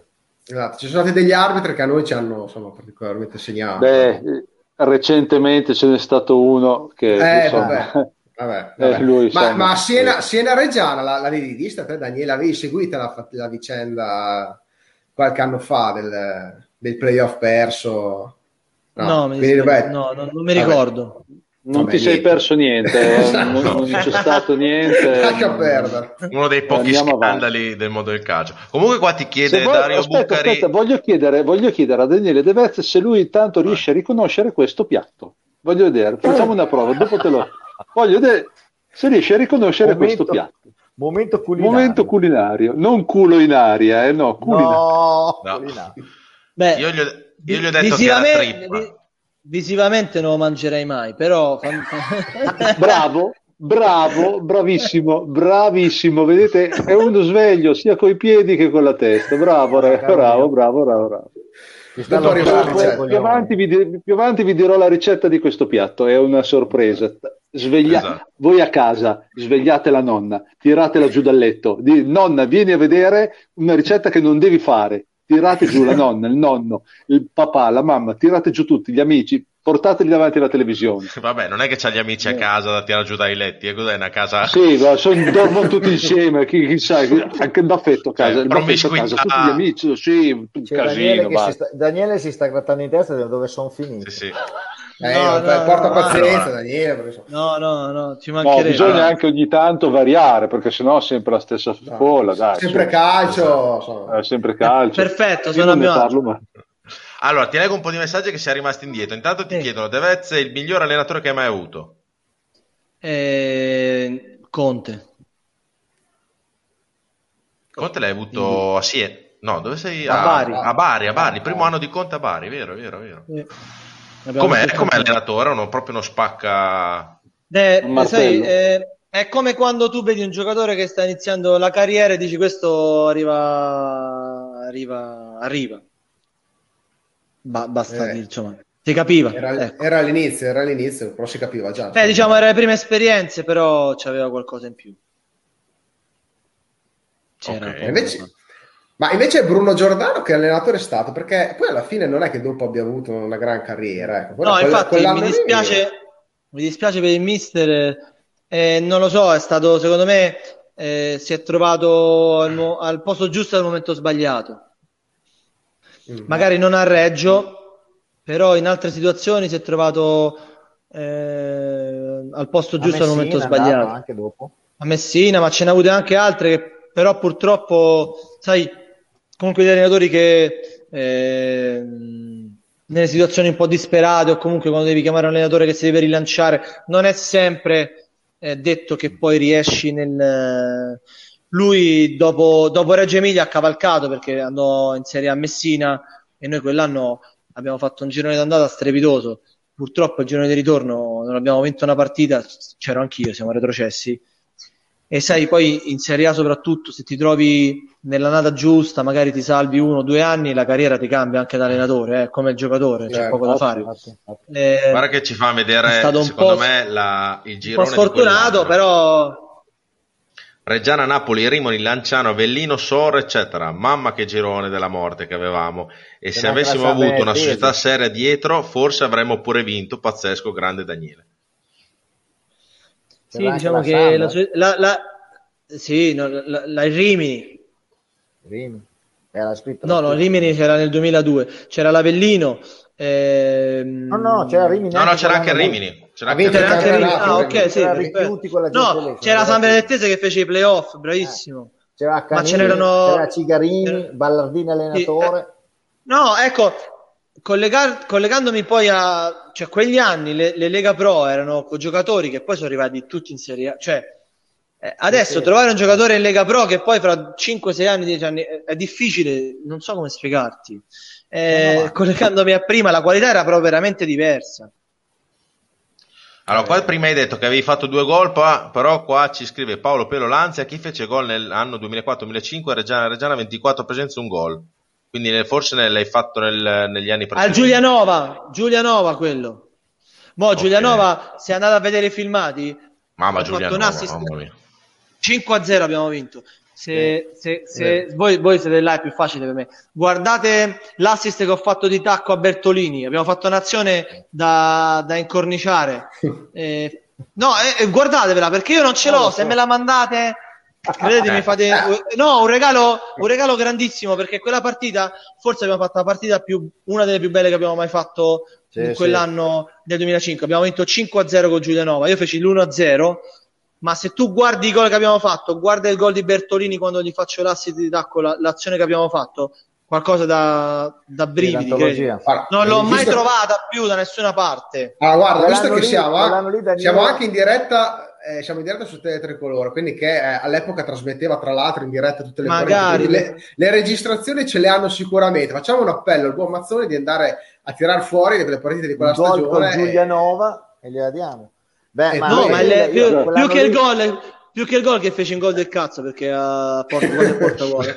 È l'assist che mi piace, azione del gol, eh, da, certo. quello, quello, è da far vedere perché ho fatto qualcosa che non è nelle mie corde, esatto. perché poi io non sono un giocatore di, che fa quelle cose, però se, se, se, lo guardate poi magari Gabri tanto c'è il numero mi dici Daniele sì, fatto veramente una cosa tanto logica cioè che se l'avesse fatto Totti o Ibrahimovic stava nelle sigle ne parlavano de... per mesi. No stava nelle sigle ancora di, di Sky o di 90 minuto. Da, Daniele un altro gran gol l'avete fatto col Napoli a Reggio il secondo sì ma ah, ecco, ecco, te lo volevo dire prima. De, un, un, ricordo bellissimo 20.000 persone quel giorno che spettacolo 2-0 l'abbiamo l'abbiamo devastati, è stato bellissimo. Bellissimo. Bomber ci, dici chi, Bomber ci, dici chi, ha fatto gli altri quattro gol? Perché uno ce l'ha svelato il buon Daniele, ci dici gli altri quattro gol a Giulianova? no, eh, sai tutto tu, scusa. Eh. No, non so tutto, tutto, ragazzi, va in tutto. Eh, uno, uno, uno, te lo dico io, Bertolini. Bertolini. Bertolini sicuramente avrà fatto gol De Florio. Eh, può darsi. Può darsi. Deve Però che, part- che partita. Niente, abbiamo capito che il bomber sa tutto e niente. Ma, ma io va, se andiamo in Trevintana, la mia. Certe cose ve ne ricordo, altre no. Davide Casamatti che ti scrive Daniele l'unico meraviglioso cazzaro in collegamento è il mio fratellone Olmi vecchio come il bomber essendo tutti e due nati nel 1966 quindi ha svelato la, la data di nascita ma dotato di una sclero da supereroe anche se il bomber non scherza Gabriel e Cava sono in, in tons intonsi Intons. meravigliosi PS Giulianova che gioia quindi salutiamo Io, io, io e, e il, e il mio grande vecchio amico Creti giocavamo contro a pallacanestro ai tempi. Con Falone, ecco, l'hanno scritto al 94. No, no, attenzione, arbitro non era Zamar, Ma l'arbitro era Stefanini Stefanini. di Prato, ci Su quello mi ci cena può... sopra. ci- Anch'io, io raddoppio, ra- raddoppio la Una cena. sopra. Allora, visto che parlate di mangiare, vi, ho- vi- vi- vi do la mia ricetta. Oh, visto che parlate di mangiare, vi do la mia ricetta. Questo si chiama, leggete, il shiokara. Il shiokara è un piatto della cucina tipica giapponese, quindi prendete foglie, penna, prendete tutto e, e- e segnatevelo. O dobbiamo Chiamati- scrivere Allora, in il shiokara è un in piatto della o- cucina giapponese a base di frutti di mare, perché chiaramente, chiaramente Eh, i giapponesi beh. ma- frutti di mare. Certo. Allora, praticamente spesso si, usa- si usano i calamari. Esatto. Allora, viene, viene preso il calamaro, viene tagliato a pezzi e poi dopo viene fatto, viene immerso nelle proprie viscere, messo il 10% di sale, aggiunto di sale, poi chiuso ermeticamente in un, in un contenitore e lasciato macerare per un mese. Macerare o marcire? Chiaro, è chiaro, quella lì è. E, e dopo un mese viene venduto come una prelibatezza, cioè è marcito per un mese dentro, dentro questo contenitore, viene, viene mangiato e ogni boccone ci bevi dietro un goccettino di whisky. Bellissimo, eh, sì, io ve lo non consiglio, ve lo consiglio tanto. E beh, lì, vedete, vedete. Immagino che Perché infatti nella lingua giapponese shio significa salato. Shiokara rimanda al colore dell'addome, perché infatti se vedete qua c'ha un colore, c'ha un Eh, colore bello, bello, bellissimo, proprio. Bellissimo e il sapore è molto forte, anche per gli stessi Eh, autoctoni immagino. giapponesi, quindi nemmeno i giapponesi, nemmeno tutti i giapponesi riescono a mangiarla questa cosa qua. Stasera che avete imparato una cosa, quan- quando Daniele De Vette apri- hai segnato? Sì, sì, sì. Hai Sì, preso eh, appunti? Sì, sì, Tutto. tutto, tutto. Dai, domani lo prepari, ok. Comunque immagino che quando apri quel No, tra barattolo un dopo mese. un mese... Tra un Tra un mese, tra un mese. Quando aprirai quel barattolo dopo un mese di, di marciume lì dentro, sarà, l'odore sarà pari alle calze del bomber Ma, dopo una cioè, partita. io quando l'ho visto oggi non ci volevo credere. ho detto, ma Ah, eh, ecco. il piatto disgustoso a base di viscere. Bomber, pazzesco. anche No, in scu- calpiacchi. scusa, no, tra l'altro scusa perché abbiamo con noi un giocatore insomma, che i piedi li ha sempre avuti buoni. Allora, caro Daniele, ma a te non ti è mai venuta voglia di giocare a foot golf? No, perché questa è una domanda che viene, sorge, spo- sorge spontanea, insomma. No. No, ho fatto big, big, beach soccer, ho fatto eh, foot volley, ma cioè foot eh, coi piedi, il beach coi piedi. Foot golf. Però Mi no, posso eh, impiccare golf, con le no, cuffiette? no, no, Ragazzi, in diretta, mi guarda, Cava, con le cuffiette in diretta. spiritoso, ma perché in Puglia non hanno dei gran campi da golf, è per quel motivo lì. Ma che cavolo ne sai lui tu? avrebbe i piedi giusti No, per giocare a foot golf A parte che farebbe ti stanno anche guard- bene. Beh, Però non è- non è un una- sacco di una brutta- pugliesi. ti- domani ti vengono a prendere a casa e ti danno anche due sberloni. Stai offendendo tutta la Puglia, non hanno i campi da No, golf no, no, ragazzi, non sto scherzando, non ce, non ce li hanno davvero, cioè, non penso. No, non so se ci sono, è vero. Non. Onesto. No, no, no, non, Cioè, gli- non gli che- dare, non gli corda, che- Però prima gli ho detto, scusami, prima gli ho detto che era un cazzaro, adesso gli devo dire che c'ha ragione. Oh, No, c'è e poi- di Lecce che viene a giocare su a Roma a cosa? Viterbo, il primo campo che trovano. Lì. Vabbè, e comunque Daniele, soprattutto non dire che il foot golf può essere una buona idea perché sennò veramente non ce la leviamo. No, No, però detta no, così, veramente, non è, io mi impicco non, con le è, non, cuffiette, è- non deve essere un brutto gioco, eh. Ok, Eh. salutiamo Devezza e chiudi la tra- chiudila, chiudi qua perché È il numero uno, ho sempre detto che è il numero uno ed è sempre Ha il numero ragione, uno. ha ragione Da- Daniele che dice non, non- non deve essere un brutto gioco, è un gioco proprio del cavolo, cioè è proprio è perché sono in diretta su Teletricolore, se no avrei detto qualcos'altro. Per dirti che ci gioca peggio, lui che peggio c'è solo la carbonara con la, col pomodoro che è la Madonna, prossima quello- quello- quella l'ho vista Ecco. l'altro giorno in televisione, hanno fatto. Mamma quella mia, ma come si fa a fare la quella carbonara col pomodoro? Beh, anche le cozze con la panna ci dicono comunque nel ah, caso. Beh, sì. Comunque qua Vabbè. ci dicono Reggiana Giulianova, eh, Giulianova 5-0 doppiate di Bertolini, Bonfanti, Minetti e Devezze. Bravo, sì, ha ragione. A te Creta, segnante? Ah no, ho avuto una, una, un lato. Ecco. Eh, sì, sì, sì, sì, sì, A proposito, Daniele, ma te sei sposato? Sì, hai famiglia? Eh sì, ho due bambini. Ah, niente. No, se no fa, organizzava una tra... Guarda, mi hanno detto che non ce n'hanno, cosa ne so? Non c'hanno tanti copie, non so, non so se ci sono. Boh. Cosa? ci saranno? No, eh... ah scusa, questa qua, la ricetta all'erbazzola de Vezze, Cled May, e poi qua ci dicono Bomber, vai al San Domenico di Fasano e a Caia di Lecce, poi vediamo se non hanno i campi da golf. Infatti per me no, infatti, a Lecce lo, a, a, a Lecce lo sapevo. Da foot golf. Beh, vabbè, non si fanno il campo da football. Vabbè, però ci vuole il campo. Il eh, campo da... Allora. Ragazzi, abbiamo, abbiamo interrotto Cavaz che stava facendo una domanda. Abbiamo sì, interrotto no, Cavaz che stava... No, sta... no, sì, no, gli ho sì. chiesto sua famiglia perché altrimenti potevamo eh, organizzare una trasmissione con Minetti. E così gli, gli no, argomenti, beh, oh, io, gli argomenti aspetta, venivano ma... fuori. Eh. No, eh, ma sì. io con, Mass- con, Massimo ci ho dormito due o tre anni in stanza. Massimo, è... quando volete con Massimo. Oh, Adesso... allora organizziamo, insomma, però eh, facciamo dopo le dieci e mezza, perché di solito con, con Massimo Minetti vengono fuori degli argomenti, diciamo, di un certo va livello. Quindi, va bene, ci, eh, ci sto. Ci sto. dobbiamo andare in seconda serata. Sì, dobbiamo ci andare in seconda serata. Sì, non possiamo, sto, non possiamo, trasmettere su te tricolore con col buon Max. no, no. Però è grande, numero uno. Numero uno. E, ehm, ascolta, qua ci chiedono anche che ho perso delle domande che ti facevano ti hanno fatto prima. Eh... In che squadra ti sarebbe piaciuto giocare? Ecco, in che squadra ti sarebbe piaciuto giocare? Eh beh, eh, io essendo romano e romanista, eh, diciamo allora. che ho fatto due presenze, però non, non, non, no, non, le, me, non, me, le sento come presenze perché comunque ho fatto due spezzoni proprio miseri. Diciamo che se, avere, se dovessi avere, devo dire che c'è un rimpianto, chiamatelo come volete, è non aver giocato con la maglia della, della mia squadra, del cuore della mia città. Quello era, perché comunque alla fine eh, i presupposti c'erano tutti. Però purtroppo, come dicevo prima, stavo nel posto giusto al momento sbagliato. Magari però trovavo... hai, hai, fatto due presenze con la maglia della Roma, 97 Sì, però ho, ho, esordito quando era finito il ciclo Zeman, dove lui lanciava tutti i giovani. Eh, mi sono trovato col ciclo Capello, che era l'anno poi in cui la Roma vinse lo scudetto. Eh. Quindi stava al posto giusto al momento sbagliato. Purtroppo, eh, se, se, la devo, ne devo dire una, una cosa, è questa. Tre anni prima magari avrei fatto di più con la maglia della, della mia città, insomma. Pensa che tu hai perso il ciclo Zeman, invece il Bomber gli è venuto il ciclo in questi giorni, perché ce ne ha parlato prima fuori dalla diretta e quindi... Comunque possiamo. Possiamo, possiamo, far vedere una, visto che Daniele non conosce bene il Bomber, però ha promesso, eh. ha promesso in diretta no, promesso che, niente. che promesso niente.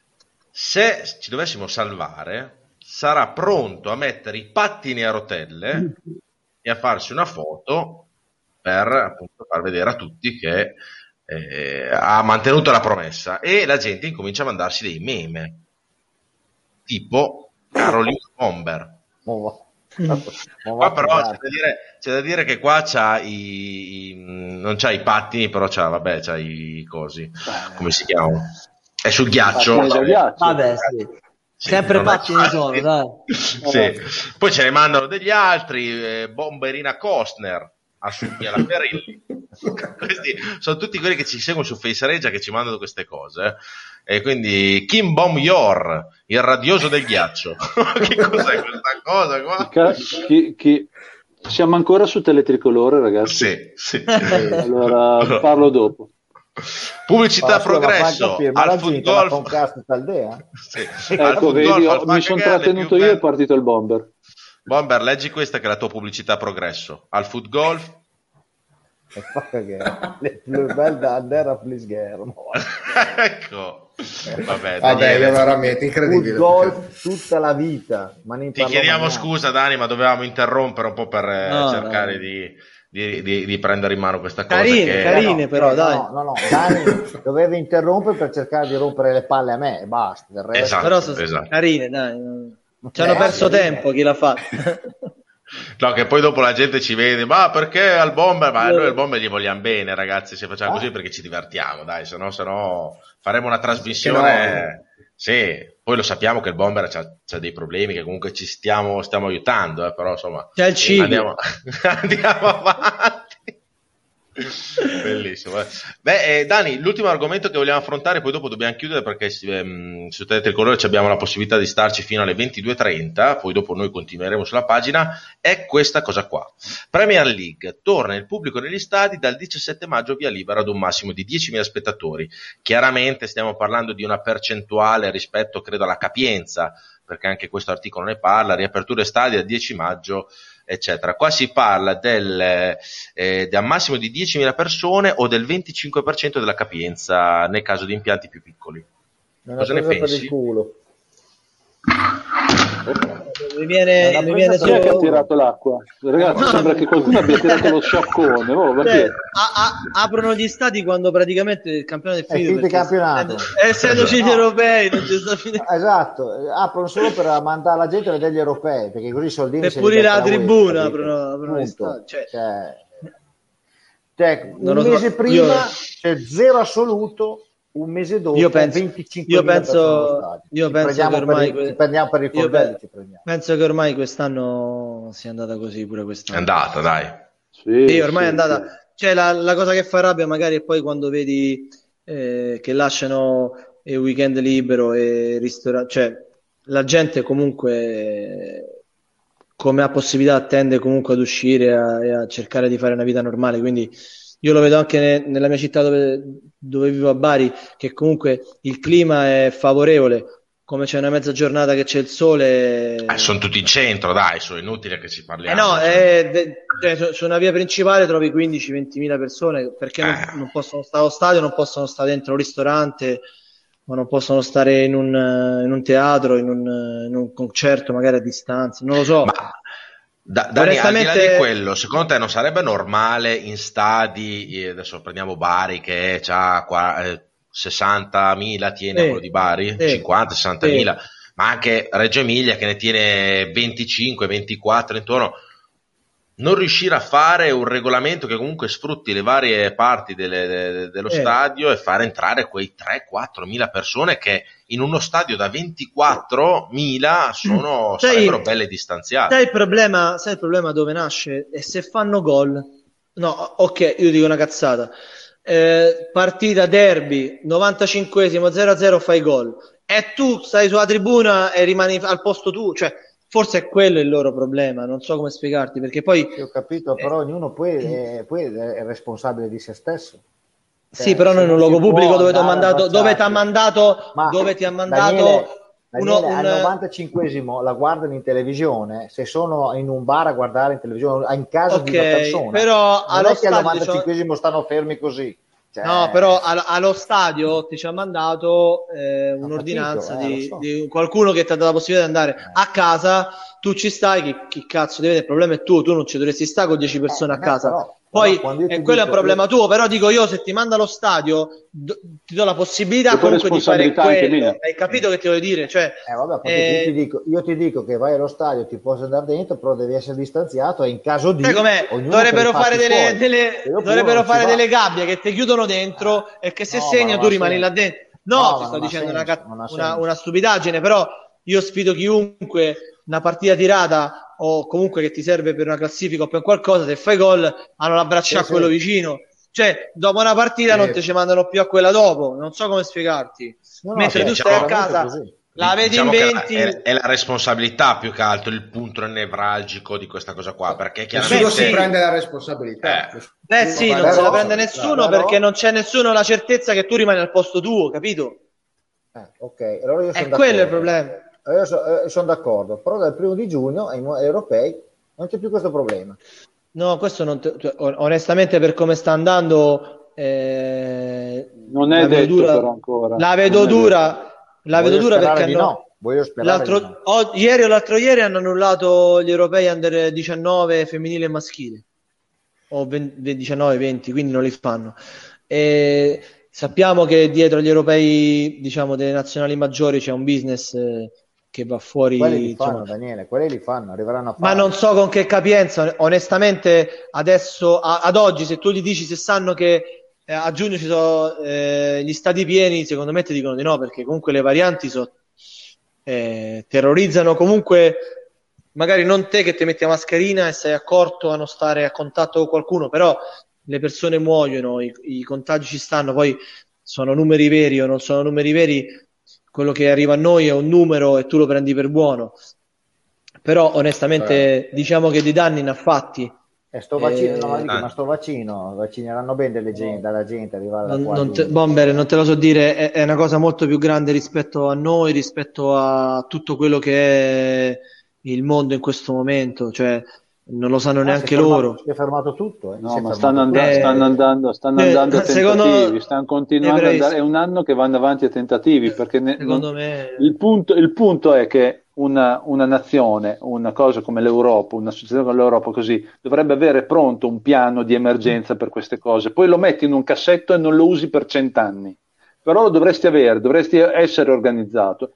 Non eravamo organizzati, stiamo andando a Perfetto, non ci sono neanche, a caso, non ci sono neanche i, non ci sono neanche i soldi per affrontare l'emergenza perché se tu pensi alle, alle attività chiuse, io ho degli amici che veramente stanno, stanno, impazzendo e, e, poi penso anche voi, eh, insomma, chi, chi conoscenze eh, bene o male qualcuno, quindi non sanno neanche loro dove, dove tirarli fuori. C'è gente che aspetta ancora cassa integrazione. E, esatto.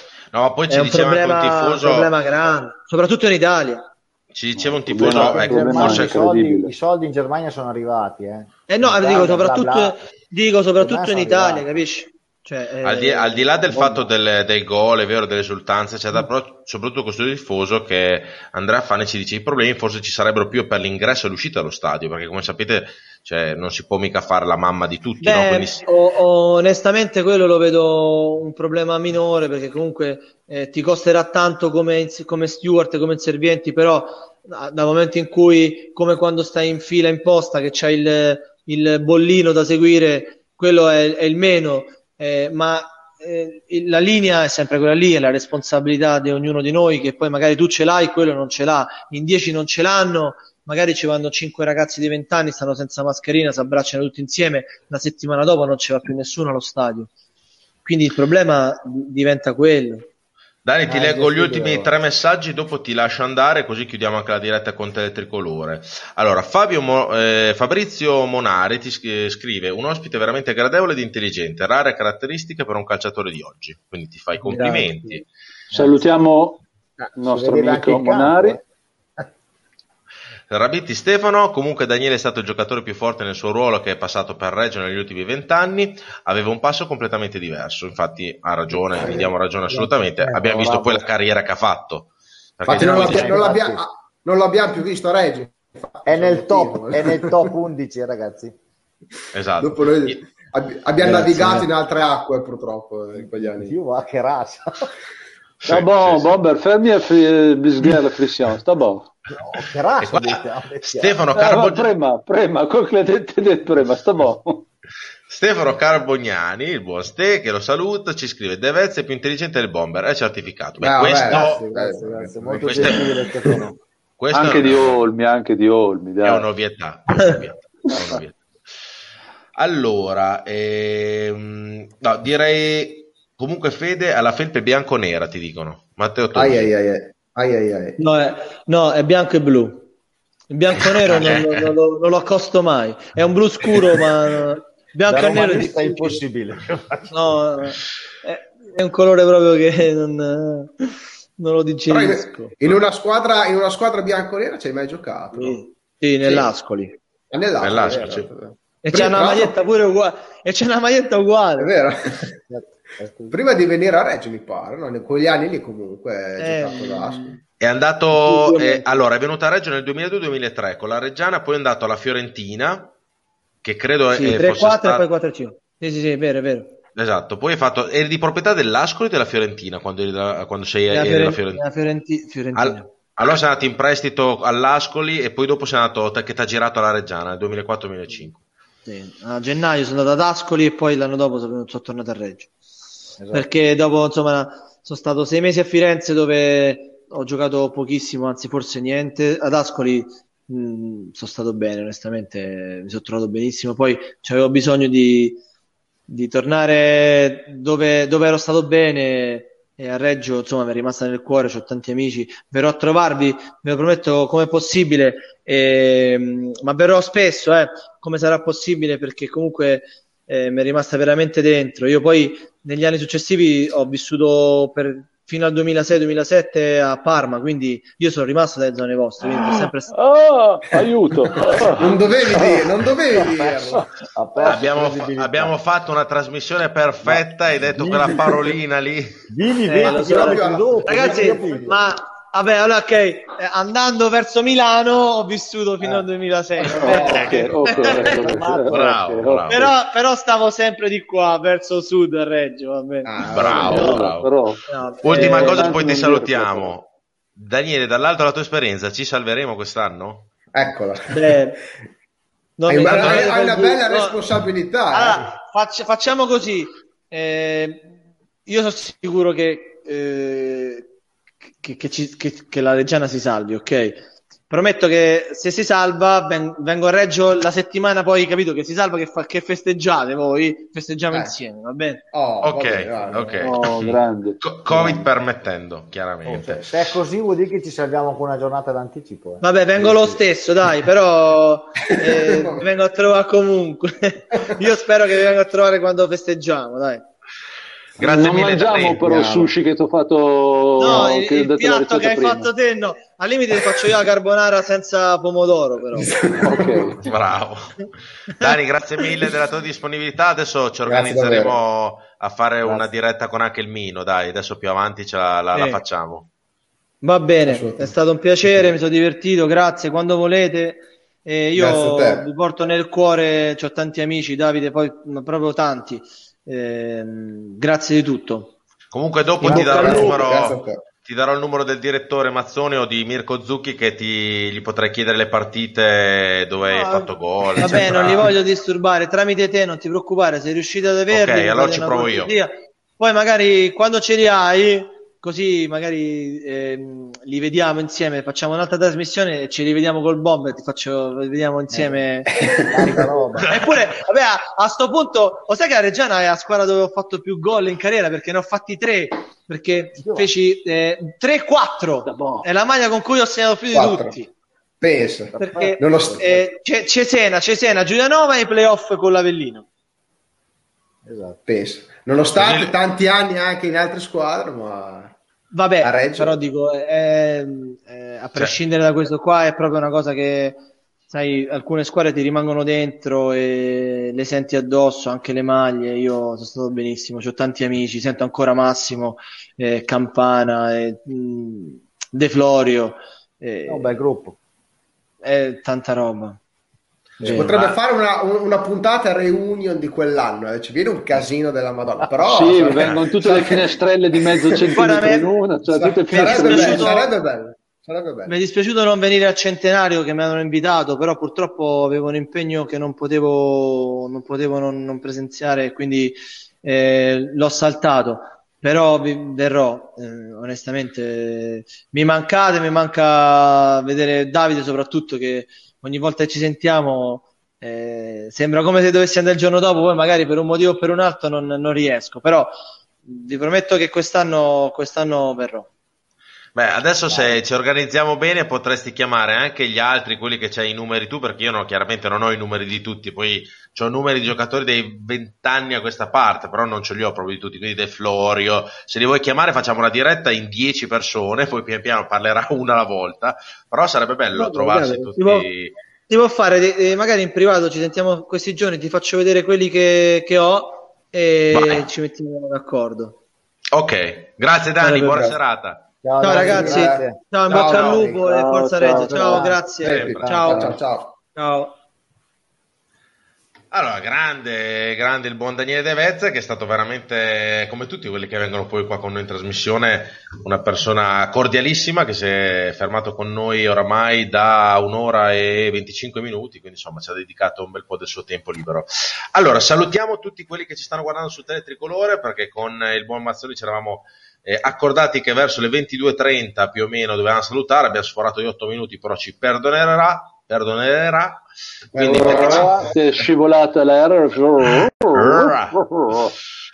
Quindi per chi ci volesse continuare a guardare su, eh, in diretta eh, sulla nostra pagina può andare su Facebook, Face Regia 1919, saremo ancora qua a farvi compagnia per un'altra mezz'oretta più o meno, per tutto il resto, per tutto il resto dei telespettatori che ci hanno guardato su Teletricolore, speriamo di avervi fatto ridere e di avervi intrattenuto un po' con questi, con sempre le nostre dirette con i vecchi giocatori della Reggiana. Quindi buonanotte a tutti e ci vediamo prossimamente, il prossimo mercoledì. Buonanotte. Allora, buonanotte. Possiamo, Daniele, sì. Daniele era un oh. fiume in piena. In piena? In piena. Eh, piena. Sì, Bomber, eh, adesso ti ha anche detto... Ah eh, ditemi, quando non siamo più in diretta, ditemi quando non siamo più in diretta. un, attimo, un attimo, che ci devo guardare. Bomber ti ha caricato, eh? adesso vedremo no, i gol col Bomber. Cioè, devi spiegarmi perché mi devo sempre caricare, ma io non ho capito. Eh, cioè, senti te, sono, sono una, una, molla, sono sempre che carico. Trrr, cioè, ok, non siamo più su delle tricolore. Com- comunque, comunque Cazzo, abbiamo. Vaffanculo, porca puttana, troia. Ah, comunque abbiamo, che... vorrei, vorrei ricordare Bomber ha bestemmiato che... in diretta quattro volte. No, sì, vabbè, quella, quella è, è, la, è la, la frisciole. No, la normalità, la normalità. Sì. Ah, te tricolore ci dice Aurora che ha chiuso la diretta già da un po', quindi grazie sì, infatti, noi abbiamo, noi abbiamo, abbiamo continuato a salutare. Abbiamo salutato, abbiamo salutato l'anima di... Che, di sto cazzo. Eh, bravo. E noi siamo corretti, noi siamo corretti. No, infatti, vabbè. O comunque abbiamo vinto 3-0, adesso non vorrei ricordare, eh, nel caso fosse passato in sordina, esatto. sabato abbiamo vinto 3-0 in trasferta. In casa della seconda in classifica. Poi oh, è chiaro che eh, Albini andava esonerato prima, su questo siamo da... Ah, è chiaro, no, è stato un errore. Eh, è stato un gran errore. È una squadra che non c'è, non c'è, gioco, non c'è né capo né coda. No, no, non so, tira mai in porta. No. Società pari... no, alle, punte, alle punte che non tirano assente. in porta. e comunque, detto questo, classifica alla mano, visto che a soldoni in soldoni conta la classifica, siamo riusciti a recuperare, quindi a uscire, tra virgolette, da, dal turbinio dei play-out e retro, zona retrocessione, perché fino calma, a ieri era... Calma, qui c'è un errore dove c'è un errore, ecco, Bomber? Eh, la... Noi siamo sopra il Vicenza. Vicenza ha perso con noi, è sotto. Ecco. Negli scontri Quindi... diretti. Sì, va bene, Bomber. Va bene. chiaro. visto che non, siamo, visto che non siamo su... per i nostri gemelli, però è quello che vuol, da, vuol detto, vuol detto. Visto che non Noi siamo più su tele tricolore, possiamo essere anche più liberi. Vabbè, mo va a cagare, Bob. eh, ma scusa, diciamo come stanno le cose, avere una squadra ah, giusto, dietro giusto. in più, le Mac e averla davanti il Cavaz che tiene la parte del bomber è bellissimo, giusto, giusto. No, no, beh, bisogna... invece non mi sbatti i coglioni.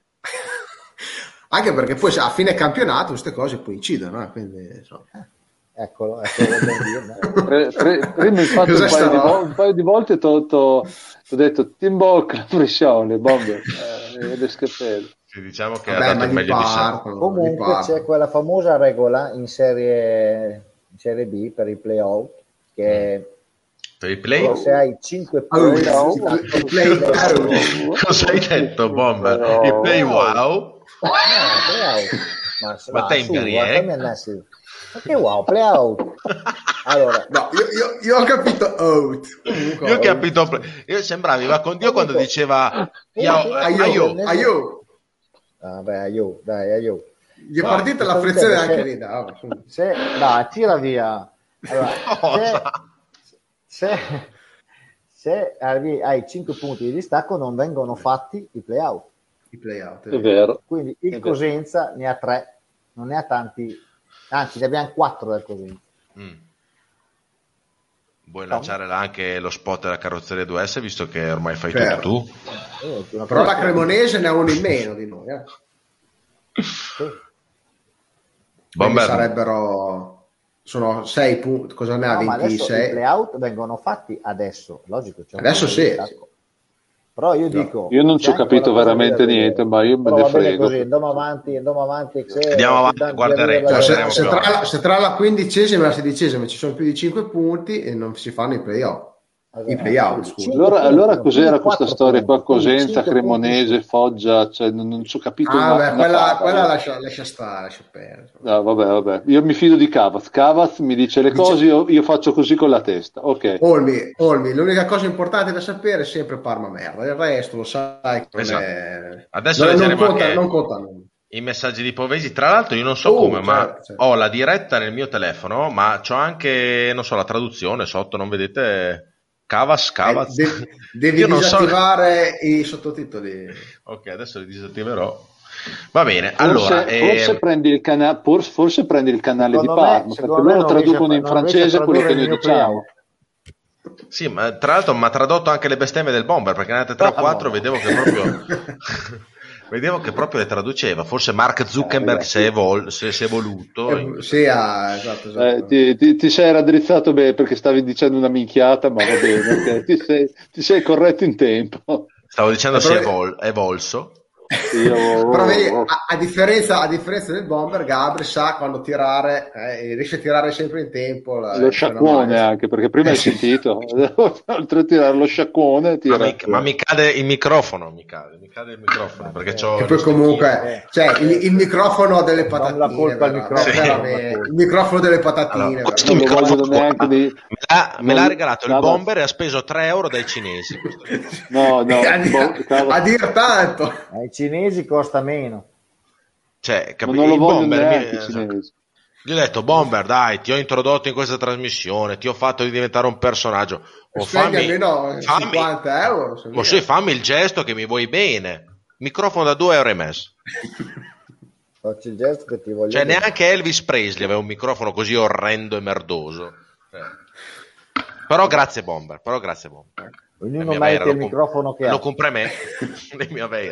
Però visto che ti voglio bene, è vero, ma giusto, bene, Bomber. È vero, Bomber? eh. Bomber, ci lanci la, la, lo spot della carrozzeria 2S, perché senza lo spot non avremmo le grafiche e saremmo veramente una trasmissione persa. Dai, forza che manca un questo... quarto d'ora, poi io vado a letto.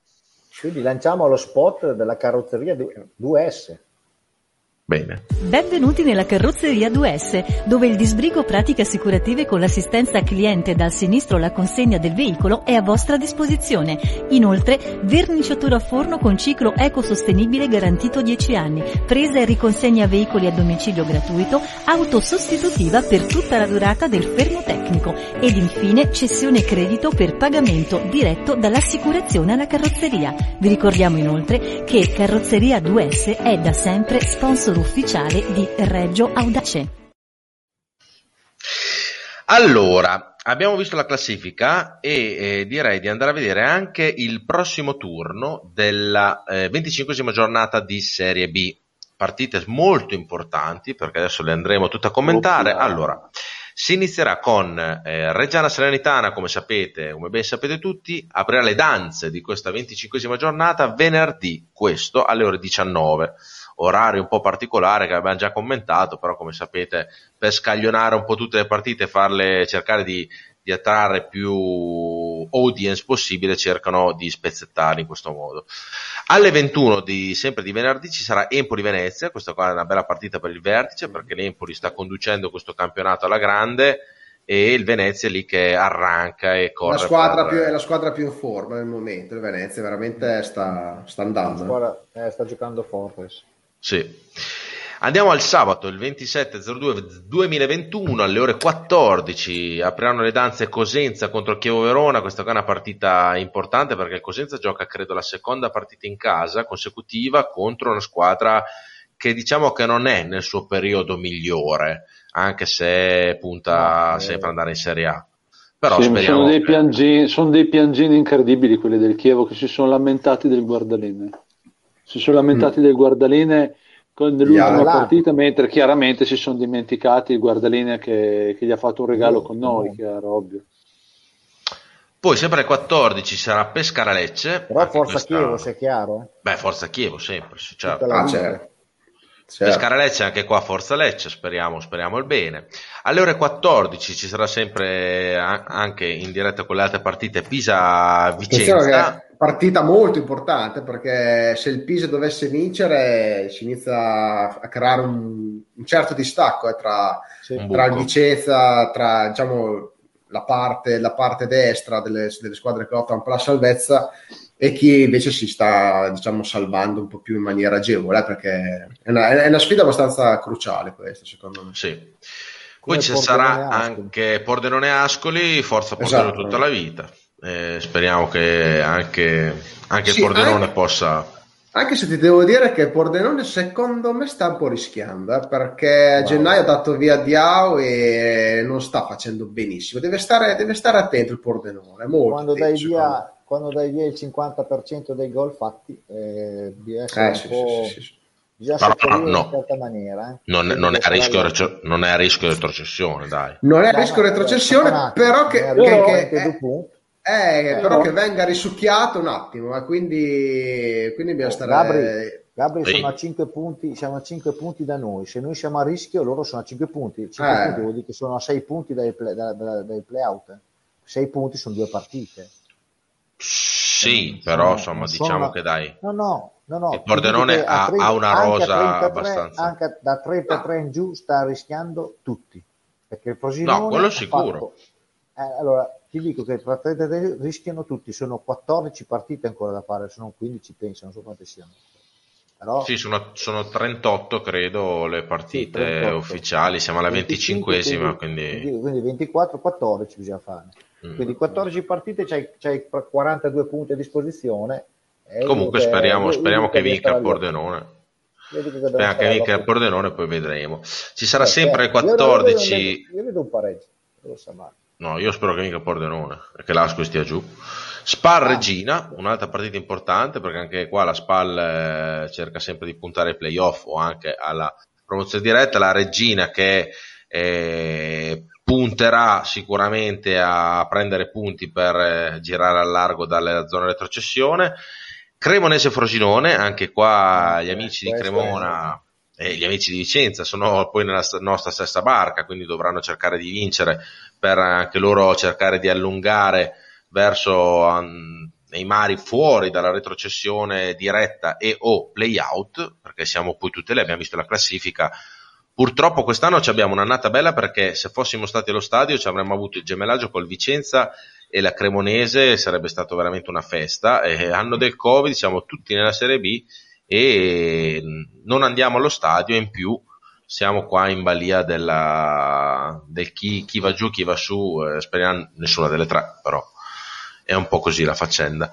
Dopodiché il, la domenica ci sarà alle 16 Monza Cittadella anche questa bella partita per sempre il vertice e o per i playoff e alle ore 18 ci sarà Virtus Entella Brescia eh, quella, quella, è una, quella, è una, partita pesante eh. guarda io, io, qua, io qua vado no, controcorrente io dico forza Entella perché ragazzi il Brescia in un momento veramente critico che gli puoi, se vince l'Entella gli puoi dare una mazzata che sì. vero che l'Entella recupera punti se vince ma far cadere giù il Brescia, fidatevi che sarebbe una cosa per sì, noi in ottica no, salvezza è importante. Anche perché sono quelle piazze, sono quelle squadre che non sono nate per essere lì e allora quando arrivano lì magari c'è tutto un bel casino e dopo eh, sì, sai com'è. C'è, c'è, un casino, ha visto che è in vendita società, poi adesso si è fatto avanti Ghirardi, si è fatto avanti... So, se, sentiamo anche Povesi, Povesi, non so ma se, cosa si dice... Insomma, la nelle... finanza l'anno prossimo potrebbero ritrovarsi, insomma, magari i caro Povesi di, di fronte a Ghirardi col Brescia, chi lo sa. Esatto. Magari, oh. Andrea, Andrea Bradaleotti, ragazzi, le prossime tre partite voglio sette punti. Salernitana voglio tre punti. Sporchi oh. di sangue Lecce, tre punti per eh. la figura di merda che ci hanno fatto fare a Venezia. Un punto per tutto sommato a Venezia, molto bella, ma non ci andrei ad abitare. ah, guarda, beh, secondo me, se tieni, questa, me- secondo me se, tieni, se tieni, questa media qua nelle prossime tre partite, non dico che vai in Serie A, ma ah. perché, perché... stiamo attenti. Togliete se, la se, prima. Se, sette punti.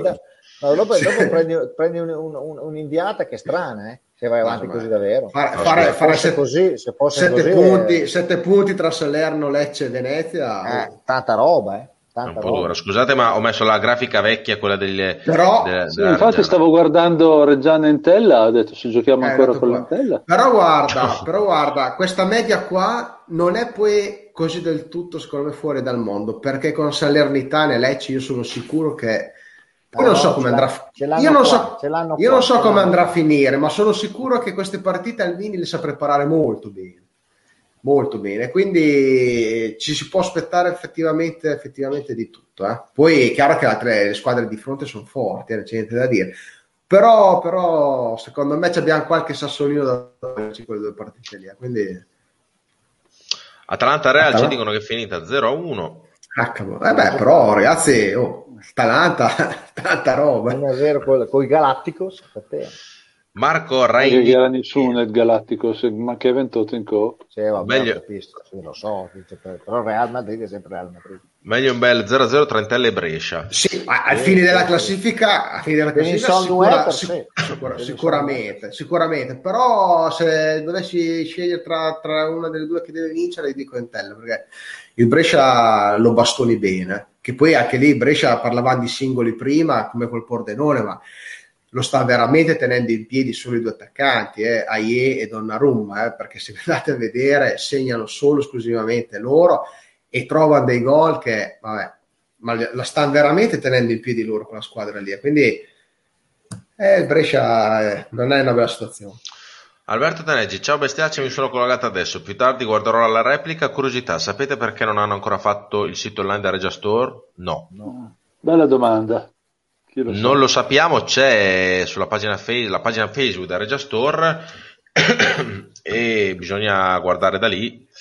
Eh, vedremo se il prossimo anno, perché come sapete poi c'è stato anche il cambiamento di quote societarie, eh, bisogna, vedere, bisogna vedere anche a fine anno se lo store cambierà di eh, di proprietà, perché adesso credo che sia di proprietà di Olmedo, che è l'azienda di Quintavalli. Credo che andare alla fine dell'anno potrebbe essere che cambierà la proprietà e diventerà o di Macron o di Reggiana quindi bisogna vedere un po' l'evoluzione di questa cosa. Quindi diventerà, diventerà lentigione store, quindi può essere...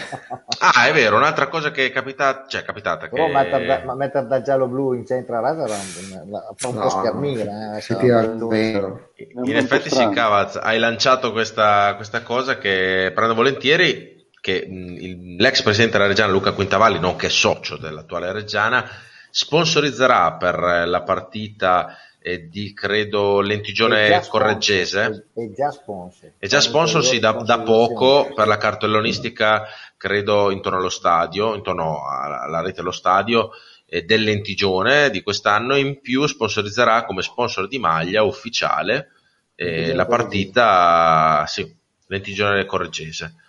Mm. In bocca al lupo, cioè nel senso, giusto, giusto, giusto, sponsor anche se, anche se eh, bisogna dire una cosa che lo stadio di 20 giorni non ha i led e quindi lo sponsor Olmedo, lo sponsor Olmedo ne risentirà un po'. Un Ma po sai che so. potrebbero telefonare a Sassuolo? Magari gli portano ah, i LED anche lì. Glieli inventano loro, glieli inventano. Eh? Con, le, con, le, pile. No, poi sai, pile sai, sai, te come aumenta il PIL di lentigione, cioè con i LED, ma cioè, scherziamo. A parte che se metti ah, gli stessi LED della, della Reggiana nel campo di Sassuolo, illumini tutta lentigione. Perché col 100% dei LED che, che viaggiano con la luce, eh, secondo me... Esatto, esatto. Ma Quindi, scusate, eh, eh, scusate ragazzi, ma ragazzi, quando, quando dopo, dopo aumenta anche per il tuo Guarda, compleanno ti regalo un mini anche... LED. A lentigione, dopo trombano anche meglio, ve lo dico io. con i LED. Con i LED. LED. Eh, ma scusate, Caras prima ha detto se non parlavamo della partita, ma la partita non ne abbiamo mica parlato. No, infatti, chi se ne frega, Bob? Ma quando, vinci frega, quando vinci 3 allora, vabbè, noi parliamo solo quando perdiamo, va bene. Okay. No, adesso ne parliamo, però ci dico che, che no, il dai, oggi. Cioè, dobbiamo parlare ancora della partita, cioè, no, ma No, ma noi, noi, facciamo parlare il bombe della partita, nel frattempo chiudo la trasmissione. Noi andiamo, noi andiamo a letto. Sì, sì. No, più che altro parliamo di chi non ci sarà dobbiamo... prossime partite. Anche ah, delle, delle prossime... Mi, mi, avete, mi avete bocciato un ospite che io avevo proposto, ho detto proviamo a... No, no, no, io, io non l'ho bocciato, sono d'accordo. Però... Allora, proponi il tuo ospite alla chat che ci sta ascoltando Dovrà... in questo momento, allora. così ci dicono se è un ospite da chiamare, potrebbe okay. essere intelligente. Si, si, sicuramente allora... serve una raccolta fondi, su questo siamo d'accordo. ma no, no ti, ma metto, dicevo... ti metta tutto schermo, ecco l'ospite allora, che vorrebbe Olmi. Allora, io ho proposto di eh. invitare in questa chat, poi voi dovete mandare dei messaggi e dire se siete d'accordo o meno Valentina Nappi. Chi è Valentina Nappi? Valentina Nappi è, per chi non la conosce, è l'attuale por- pornostar. Sono germana. Eh, no, sono germana, io non, non, non, ci metterei la mano sul fuoco, eh. è morta, sono germana, però della sua vita privata io la mano sul fuoco non la metto nessuno. Però su quella di Valentina Nappi è una delle... Ce, ce la metteresti la mano, della cinematografia italiana attuale. Bene, diteci Dite se, se siete volete... d'accordo o se come me pensate che sia una cazzata chiamare una pornostar in un programma dove già si fa fatica a parlare di Reggiana, quindi immaginiamoci se dovessimo parlare di... Oh, no, la potremmo però chiamare quando chiamiamo Minetti e vari giocatori, insomma, lì potrebbe venirci fuori qualcosa di, inter... qualcosa di interessante. Assolutamente sì, alla Nappi. Gabriel non fa finta di conoscere. Ragazzi, io la conosco, cioè, ho visto anche delle sue performance, ma sinceramente non mi piace lei come... Cioè, preferisco più eh, Malena, ecco, se dobbiamo parlare di qualcosa. Però...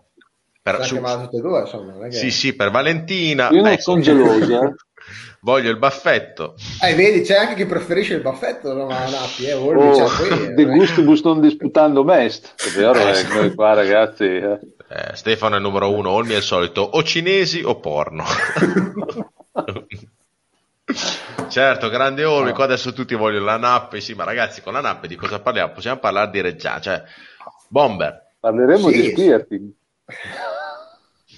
Eh, di cosa vuoi parlare? Bomber, aiutami tu, ti metto tutto, tutto, tutto schermo. No, no, no, no, non è che stiamo qua tanto a parlarne, cioè, ragazzi, tanto, non, tanto non, non, non, guarda, non succede. Guarda il, sorrisi, il sorrisino che ha però il Bomber già, eh. A parte che se, se, chiamiamo la Nappi qua e sua moglie che ci sta guardando, la moglie del bomber che ci guarda, gli tira come uno schiaffo in diretta un coppino dietro qua. Se o prova chiamate, solo a sorridere. Chiamate, chiamate, la Nappi o Nippo Nappi? Eh, chi è, chi è Nippo Nappi? Eh, del Genoa, uno che di, go- che di gol pensavo, pensavo una Nappi nipponica cioè una pornostar nipponica. Lui è proprio va, va a scogitare delle cose. No, però, cioè, eh, dimmi. No, ci hanno chiesto prima per la fare, la, qualcuno ci ha chiesto fate la puntata con i tifosi, sì, eh, la faremo, eh, la, facciamo, sì, la, sì, facciamo, la facciamo, la faremo, la faremo. Eh, probabile. La faremo, la faremo, non è, non è, facile da fare perché noi dobbiamo condividere un link in chat e poi chiaramente non è che possiamo prendere 20 persone, però la, anche no. l'altra volta l'abbiamo fatta, però la faremo, dai. La prossima, la prossima trasmissione manda il link anche sul, su Messenger del baffetto, a vedere se schiaccia, se me lo trovo qua. 5, 5 secondi, schiaccia per caso, me lo trovo lì. Ah. A parte che potresti, potresti, scrivere una lettera a te che sei di, di, di Sassuolo, gli potresti fare una lettera con le tue scuse intanto. Ma sì, insomma. Sto cazzo. e, poi, e poi gli dici, noi ti aspettiamo se Verima giusti, poi gli lasci il tuo numero di telefono. No, il mio numero di telefono non glielo lascio, gli lascio il contatto messenger, quello che vuole, ma il mio numero di telefono è quello Maroni che glielo lascio. Oh. Sta, bloccato su Messenger, come fa? Ah, mandatemelo, fatemi, fate voi, insomma. Oh, mi invita eh. il proprietario del Pippis, lui sulle le tue performance saranno cioè, in lì. Qua praticamente tanti, tanti, no, no, sta no, paragonando no, a un vivore e, e, e un puttaniere di provincia che si conosci tutti. Formazione, dai, so. ci richiedono una formazione. Di, no, di dai, parliamo di cose serie. Parliamo di cose serie. Esatto. Facciamo venire subito il malumore dicendo che Rossi starà fuori almeno un mese. Ecco, però prima di fare la formazione, perché vedi il bomber mi si sta un po' incupendo. Quindi devo sì, fargli... questi, arg- questi, argomenti non interessano. Devo fargli lanciare la formazione. No, stiamo parlando del nulla praticamente. Quindi dire, ragazzi. Beh, nulla. Stiamo parlando di Nappi, pill. Nappi, di pill. La Nappi, la Nappi è la VIN mia, non che la VIN quando no. spara lì e basta. por- eh, questa, eh. Dopo questa battuta sottile si potrebbe anche chiudere uh, la ah, questa, que- questa era una battuta, la VIN... Ah, cioè... Eh, tu sei, tu sei, tu sei un maiale. Sei un maialone tu, eh? Ma ragazzi, io non lo so, ma cioè, te, qua, no, qua, non si può parlare con voi. Cioè, la V mia, però la V... In maniera si parla... Si... Vabbè, dai. Non so, ah, Olmi, come, come la interpreti te questa frase? Ma non lo so, magari fa finta di venire. Va bene, andiamo sulle formazioni, le lancio io. Se volete seguire con noi, fare con noi la formazione, leggeremo le vostre formazioni. Ok, la formazione è giusta.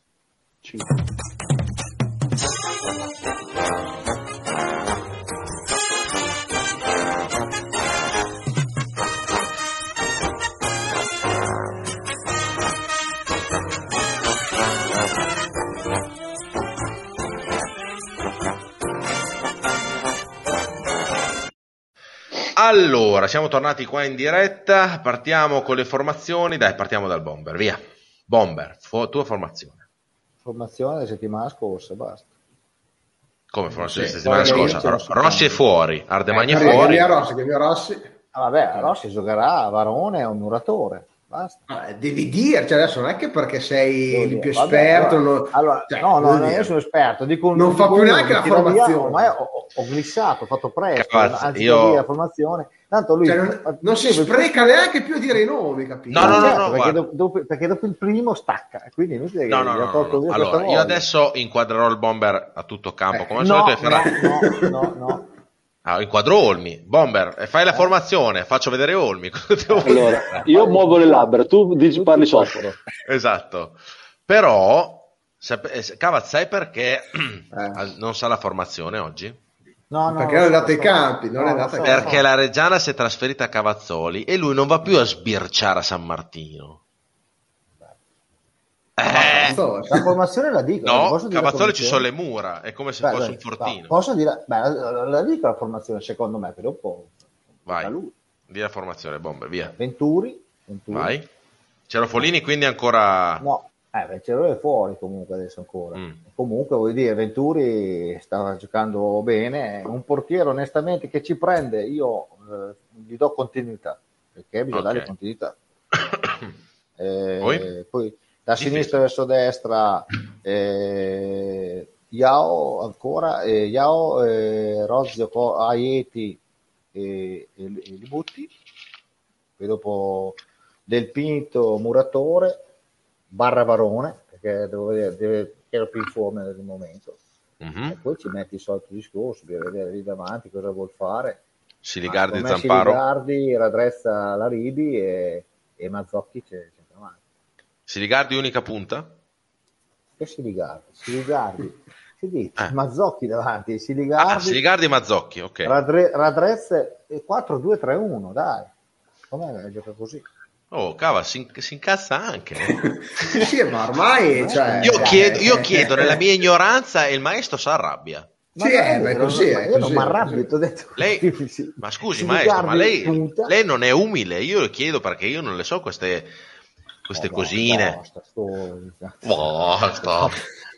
ho fatto ho fatto di che ho fatto domenica di domenica quello che vado a scogitare ci sarà poi il mister ci pensa lui e vedi che lui poi in base alla squadra che c'è contro sa dove andare a toccare magari sa che magari Lunetta può essere un giocatore che disturba la serenità fa giocare Lunetta però per me il concetto è quello 4-2-3-1 te l'ho detto la settimana scorsa secondo me questa è una squadra che deve giocare così al massimo 4-3-3 perché con gli interlocutori che ha, secondo me, tutte le volte, ormai tre indizi fanno una prova. Tutte le volte che ha giocato con questo assetto, la squadra è molto più pericolosa, ma molto più pericolosa. E allora, allora sai, siccome devi vincerle, Beh, diciamo che il discorso è semplice, cioè i giocatori buoni che hai li devi far giocare in qualche maniera. L'unico modo wow. per far giocare la Ribi, Siligardi e Radrezza insieme è giocare così. È con lei, cioè, Ma... Fine. Domenica ve la butto lì, eh. Giochi per vincere o giochi per portarti a casa un punto? Parte Domenica giochi per andare magari a fare un giro in macchina, così, giochi venerdì.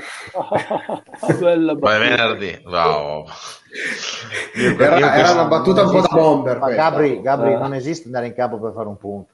No, per dire. Sempre, devi, no, ma tu devi sempre andare in campo. A parte il fatto che con la mentalità di Aldini è impossibile. La squadra non è, pro- non è progettata per pareggiare. Tu, lui, questo, lui, lui, va per, lui, va là per, vincere. Poi dopo su questo vi do ragione. Su questo lì, vi do ragione. Poi dopo se gli avversari ti mettono lì è un altro paio di maniche, però sono gli avversari che ti devono mettere lì. Se, se non ti mettono lì loro, eh, dopo sei tu che li metti da quella parte lì. Eh. Quindi secondo me noi giochiamo sempre per vincere, poi dopo allora, prima di sentire la formazione del Cavast e da Olmi, vi, vi, leggo quelle che ci stanno dando in questo momento. Luca Reverberi, Venture Libutti, Roggio, Martinelli, Iao, Del Pinto Varone, Muratore, Radrezza, Mazzocchi, Larivi. Quindi più o meno quella del Bomber. Quindi, e... C'è Martinelli che tra l'altro mi fa molto piacere, ha fatto una gran prestazione. Io ho messo Aieti perché anche lui prima di, di, di, dell'espulsione stava giocando bene, quindi sì, uno vale l'altro. È anche vero che, che Martinelli, è vero anche che Martinelli è sinistro e Rozzi destro, quindi un sinistro puro, quindi non è neanche tanto sbagliato. Eh. Tra l'altro ci dicono che Aieti torna dalla, dalla squalifica, eh? attenzione. Sì, sì. Aieti, insomma, eh, certo. bravo. Io non... Ehi. Eh. Varone al posto di, Rozzi, eh, di Rossi e Mazzocchi al posto di Ardemagni più o meno sono d'accordo. Lì. Adesso sentiremo le, la formazione di Olmi. Stefano Forone, Venturi, Libutti, Rozio, Costa del Pinto, Varone, Raddrezza, Larivi, Mazzocchi, Martinelli, Sirigardi. Mettono Martinelli in molti, eh? l'ho visto Martinelli anche... in, in, attacco però l'ha messo, sto signore, eh. apprezziamo l'audacia. Esatto, Venturi, Iavo, Martinelli, Rozio, Libutti, Del Pinto, Raddrezza, Larivi, Lunetta, Sirigardi, Mazzocchi, sì più o meno sono tutte uguali. Marco può essere, può essere anche Zamparo davanti. Eh, eh, sì, quello che dicevo io, per dargli un po' però, più. Eh, però, sai, però secondo me Mazzocchi adesso non lo so, non lo so, bisogna vedere mm. come lo vede. Mm. Vedere come lo vede. Mm. Ragazzi, ragazzi, però senza Rossi non riesce a far partire l'azione da dietro, si è già visto, l'abbiamo no, già fatto. No, non è vero, quindi... non è vero. Non è vero. Oh, guarda, Beh, c'è un'istruzione mo- Calvini, eh? L'ha detto c'è una costruzione diversa. C'è una costruzione eh, no, no, giocherai, aspetta, giocherai no, più aspetta, spesso Rossi, con la palla, con la palla a scavalcare il centrocampo. No, con Rossi parti palla a terra e si tira di più perché Rossi non perde palla. Boh, eh, ok, eh, ma è una cosa diversa. Dico, non, è che non, non c'è. no, non è che non parte mai. Nel secondo tempo la Reggiana ogni volta che ripartiva gli ammazzava eh, domenica. Ascolta, no, ascolta ho, capi- ho capito, però dovrai fare molte più palle scavalcare il centrocampo questa partita Secondo qua. Me, e quindi, capito, e quindi Mazzocchi, dico, cioè, se ragazzi, palla scavalcare il centrocampo sembra, è nulla. Ragazzi, però sembra che abbiamo dei centrocampisti che non sanno calciare la palla così. Non, non, io non vedo, io per me Del Pinto è un buon giocatore. Non, ha, non sarà come Rossi, Rossi ce n'è uno, punto, finito. Allora è inutile, se manca Rossi avremo delle altre accortezze, ma secondo me la squadra ha i suoi valori. Lo stesso, abbiamo giocato senza Rossi a Chievo, però la squadra ha giocato, sta giocando.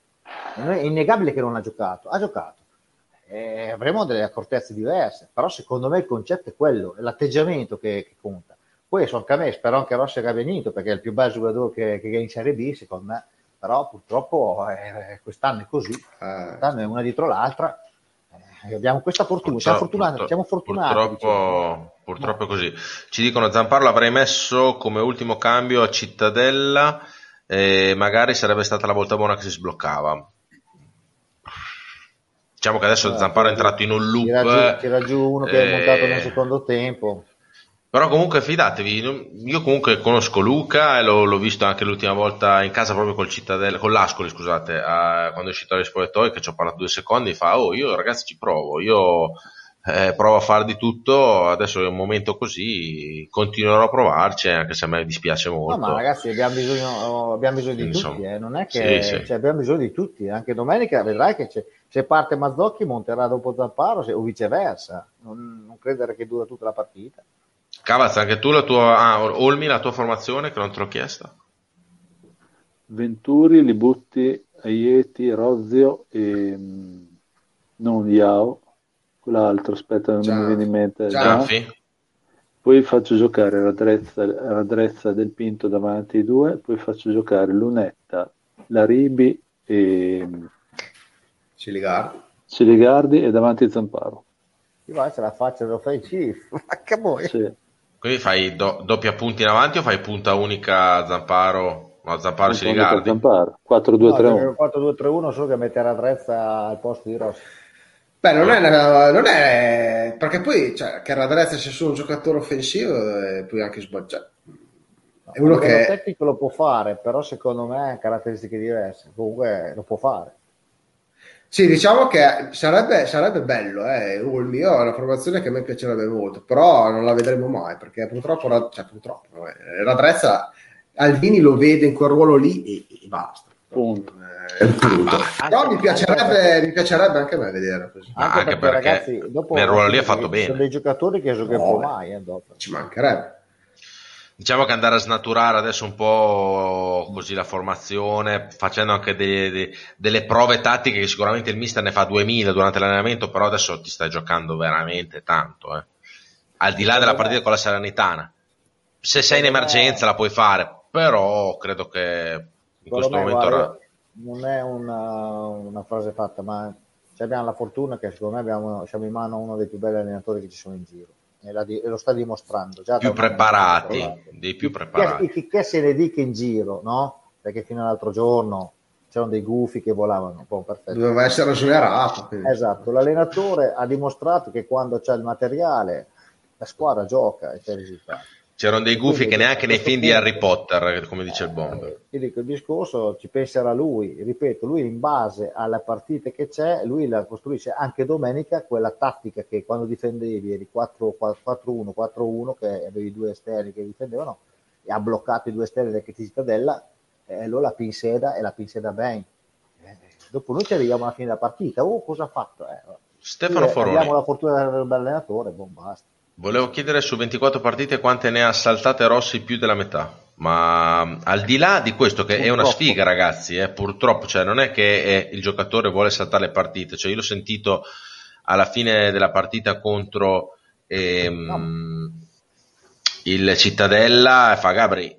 Io mi sarei messo a piangere, cioè mi, mi metto a piangere perché non è il momento giusto della mia carriera dove la sfiga è tutta con me e fai un passo ti, ti ricadi ancora. Quindi gli abbiamo fatto il post su Facebook perché, perché comunque hanno bisogno anche i calciatori della gente che gli stia vicino almeno sui social perché allo stadio non ci si può andare.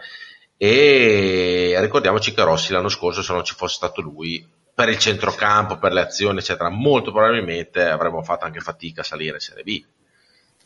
Tolto eh, gli diciamo attaccanti diciamo che, tolto...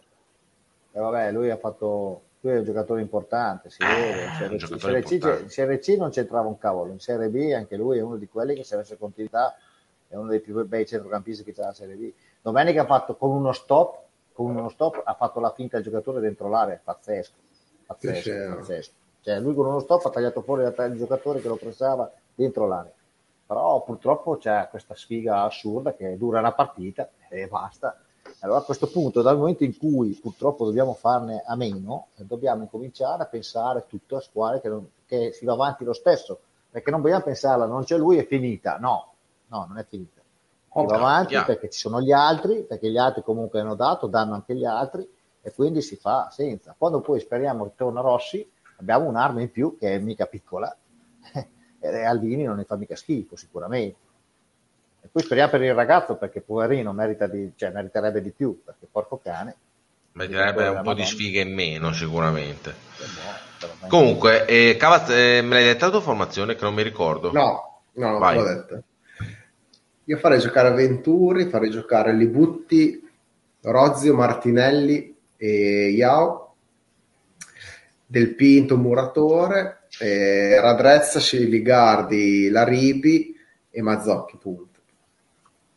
Io tengo Martinelli perché secondo me se l'è, se l'è ampiamente meritato. Io, Bravo, sì. Forse eh, si, si, si, parla sempre troppo poco, ma secondo me eh, Martinelli, Libutti, secondo me bisogna, bisogna non dico fargli una statua, ma cioè, no, sono... meritano di essere nominati. E fa bene secondo me il presidente che li nomina sempre perché era tutto fuorché scontato che riuscissero a tirare fuori una stagione, una stagione come quella che stanno facendo. Sono veramente, secondo me, incredibili. E, oh, li, butti, li butti c'è anche da dire che sta diventando forse anche un, un giocatore, cioè è cresciuto tanto. Eh. Un bel terzino anche per la categoria. Eh. E, e, Martinelli, ragazzi, sta facendo cioè, qualcosa di incredibile. Ecco c'è Cavaz che Martinelli, quando ogni volta che è chiamato in causa, risponde presente sì, sì, sì, ma è incredibile. Tutte le volte che gioca è presente, non è che dici la continuità, allora ci, gioca sempre no, no, esatto. no, lui gioca, poi dopo sta fermo tre partite, poi torna a giocare, poi dopo sta fermo cinque partite, esatto. non sbaglia la partita, mai. Esatto, non ha mai steccato, non ha mai steccato, e quindi io se l'è meritato, per me deve continuare, continuare a giocare. Poi è mancino e, e non guasta.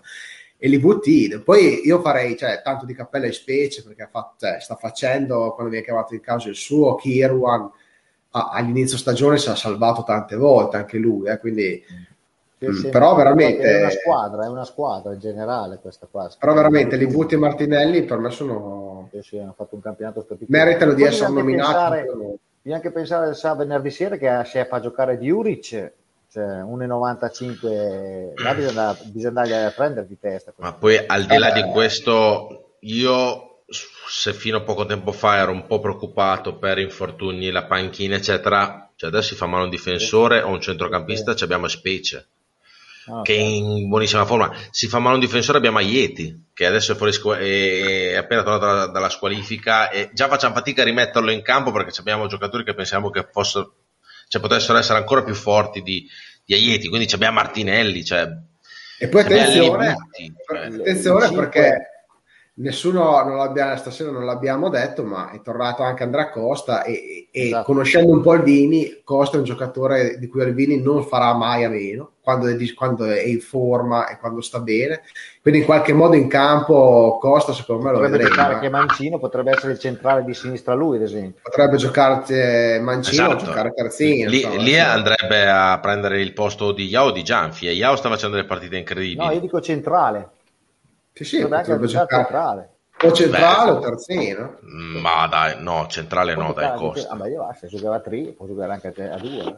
Centrale è vero, è vero che a giocare a 3 non è mai un, un terzino sinistro, diciamo però io lo vedrei meglio più sulla fascia sua, la sinistra, anche se comunque oh, è vero. correre eh? sulla, sulla, fascia. Ah, oh, se sta bene gioca, se no... Noi, noi, abbiamo i due esterni che non è che spingono tantissimo, noi esterni... Perché abbiamo cambiato modulo, Bomber. Sì, esatto, quindi per que- perché? Perché giustamente ha cambiato modulo, perché esterni, non hai gli esterni che devono... Angla fa un mia. Eh. Dopo sette ah, partite che vedi che perdi, cioè... Giustamente, ma Elvini è una persona Però intelligente. Il Guardiola Arsenal l'ha dimostrato. Ma è un allenatore intelligente. Il discorso dei 5 acquisti non è solo 5 acquisti, hai, hai guadagnato, come dicevamo tempo fa, anche le riserve, i 5 che montano su, guarda i 5 che sono montati su do sabato, c'è niente da fare, c'è, hai, la, hai, una, hai, una, rosa adesso che puoi girare con 16, 17, 18 persone e, e riesci a, a, non abbassare il livello, è quello il discorso. Poi c'hai quei due o tre che elevano, che, perché la Ribi... Eh, Filigardi si vede che hanno qualità eccelse. Oh, ragazzi, stiamo parlando di... Cioè, poi alla fine possiamo vederla come vogliamo, però le partite per adesso te le stanno, te le sta risolvendo i nuovi acquisti, eh. perché la Ribi te sta risolvendo, Siligardi ha toccato pochi palloni, se vuoi per il momento, ma ti ha messo in porta un, pa- un pallone incredibile. Si può vedere e Ardemagni, e Ardemagni esatto. che, che, che, che, qualcuno ne dica e, esatto. e, e, faccia dei sorrisini ogni tanto che sinceramente Ironici, di, eh. iniziando a diventare un pochino stucchevoli eh, se, sì. se, fastidiosi molto fastidiosi la realtà dei fatti è che ha messo lo zampino sul gol con lentella fatto da eh, muratore ha fatto, si è procurato il rigore e ha fatto gol con l'Ascoli, ha fatto l'assist sul primo gol dopo due minuti col Cittadella che ti cambia la partita, quindi uno può ridere finché vuole su, su Ardemagna e avercela con lui non si sa per quale motivo, però nessuno sta facendo. Eh. Sì, infatti, infatti non capisco come mai è stato giudicato prima che giocasse, subito, immediatamente, questo non va bene, ma non capiamo perché. E, e, poi ti dimostra che sputa sangue, fa tutto e come ha detto Cavaz, ha messo comunque il becco, non l'avrà buttata dentro lui, ma una l'ha buttata dentro lui, se no non vinci mai con l'Ascoli. Però chi è che chi è aveva il coraggio di buttarsi in mezzo a tre difensori, che è un tritacarne, domenica metterci la testa? No, perché lì si è fatto male. Eh. Si è fatto male il giocatore del Cittadella e si è fatto male lui. Tanto noi abbiamo segnato, abbiamo sbloccato il risultato e non è poco. E non è poco. Poi Questo non ho sentito. Devo dare dei valori eh, a questa gente. Non ho sentito neanche, neanche, una parola, neanche una parola per, per Ardemagni che ha, giocato, che ha giocato praticamente un tempo con un dito rotto. Mano, non è stato, non, no, ma allora non è stato nominato, non è stato, non è stato detto nulla, non, neanche una parola. Quando, non lo so, sinceramente rimango un po' sconcertato davanti a certi atteggiamenti. Eh, vabbè, sì, sì, no, l'hanno, l'hanno catalogato questo non va bene e non va bene fin quando non va via. Eh. Sì, sì, ma può fare anche 20, potrà fare 20 gol. Che non ha fine perché cioè, essere così è essere prevenuti alla decima potenza, è una cosa assurda, una cosa assurda. assurdo. Stanno calando le palpebre a Olmi perché li sì, sì, io, vi sto, io, vi sto, per salutare. Perché... Ha il dito su, per spegnere, tutto pronto. No? io gli ho visto l'occhio, sai che quando l'occhio batte piano vuol dire che dopo un po' pum si chiude ed è finito tutto. Però c'è ancora, gli auricolari, c'è ancora gli auricolari nel posto giusto, dai. Bomber, è vero. Vediamo, vediamo così, dai. Eh, ringra- ringrazia Luca Manicardi che eh, te l'ho messo anche. gentile, birra pagata. Birra, birra pagata. Eh, ale, ale. Eh, Ciao, Friere. Ale... No, dai, Visto che ci stanno salutando tutti, perché insomma l'orario è giusto che domani si va a lavorare, anche a presto. Andiamo, andiamo, andiamo. Allora, io vi ringrazio per averci seguito su Face Regia 1919, chi ci ha seguito prima su, anche su Teletricolore. Non sappiamo quando ci ha staccato la diretta ma con Mazzoni, ma siamo ormai abituati, quindi siamo molto tranquilli. Ringraziamo noi, però. Gabri, per... Noi teniamo la barra dritta come la società e Alvini. Dritti. Bon. No, oh, è stato anche educatissimo. Olmi, mi raccomando, Olmi, tieni la barra dritta, eh, mi raccomando. La barra. Se, se, la società non teneva la barra dritta a un certo punto, eh, noi eravamo tutta la vita. Duro. Invece Comunque, siamo qua che lottiamo alla grande. L'hashtag barra dritta non ci sta. Eh, no, non suona tanto bene. Comunque. Ci siamo capiti. Ecco, ci sta? Ok. Grazie mille, Cavaz. Grazie a voi, ci sentiamo settimana prossima. Settimana prossima, eh, settimana prossima giochiamo oh. di... Lo sparato come giochiamo lunedì. Ah, a proposito, giochiamo ah. lunedì sera. Quindi noi ci troviamo, quando ci troviamo... Mercoledì.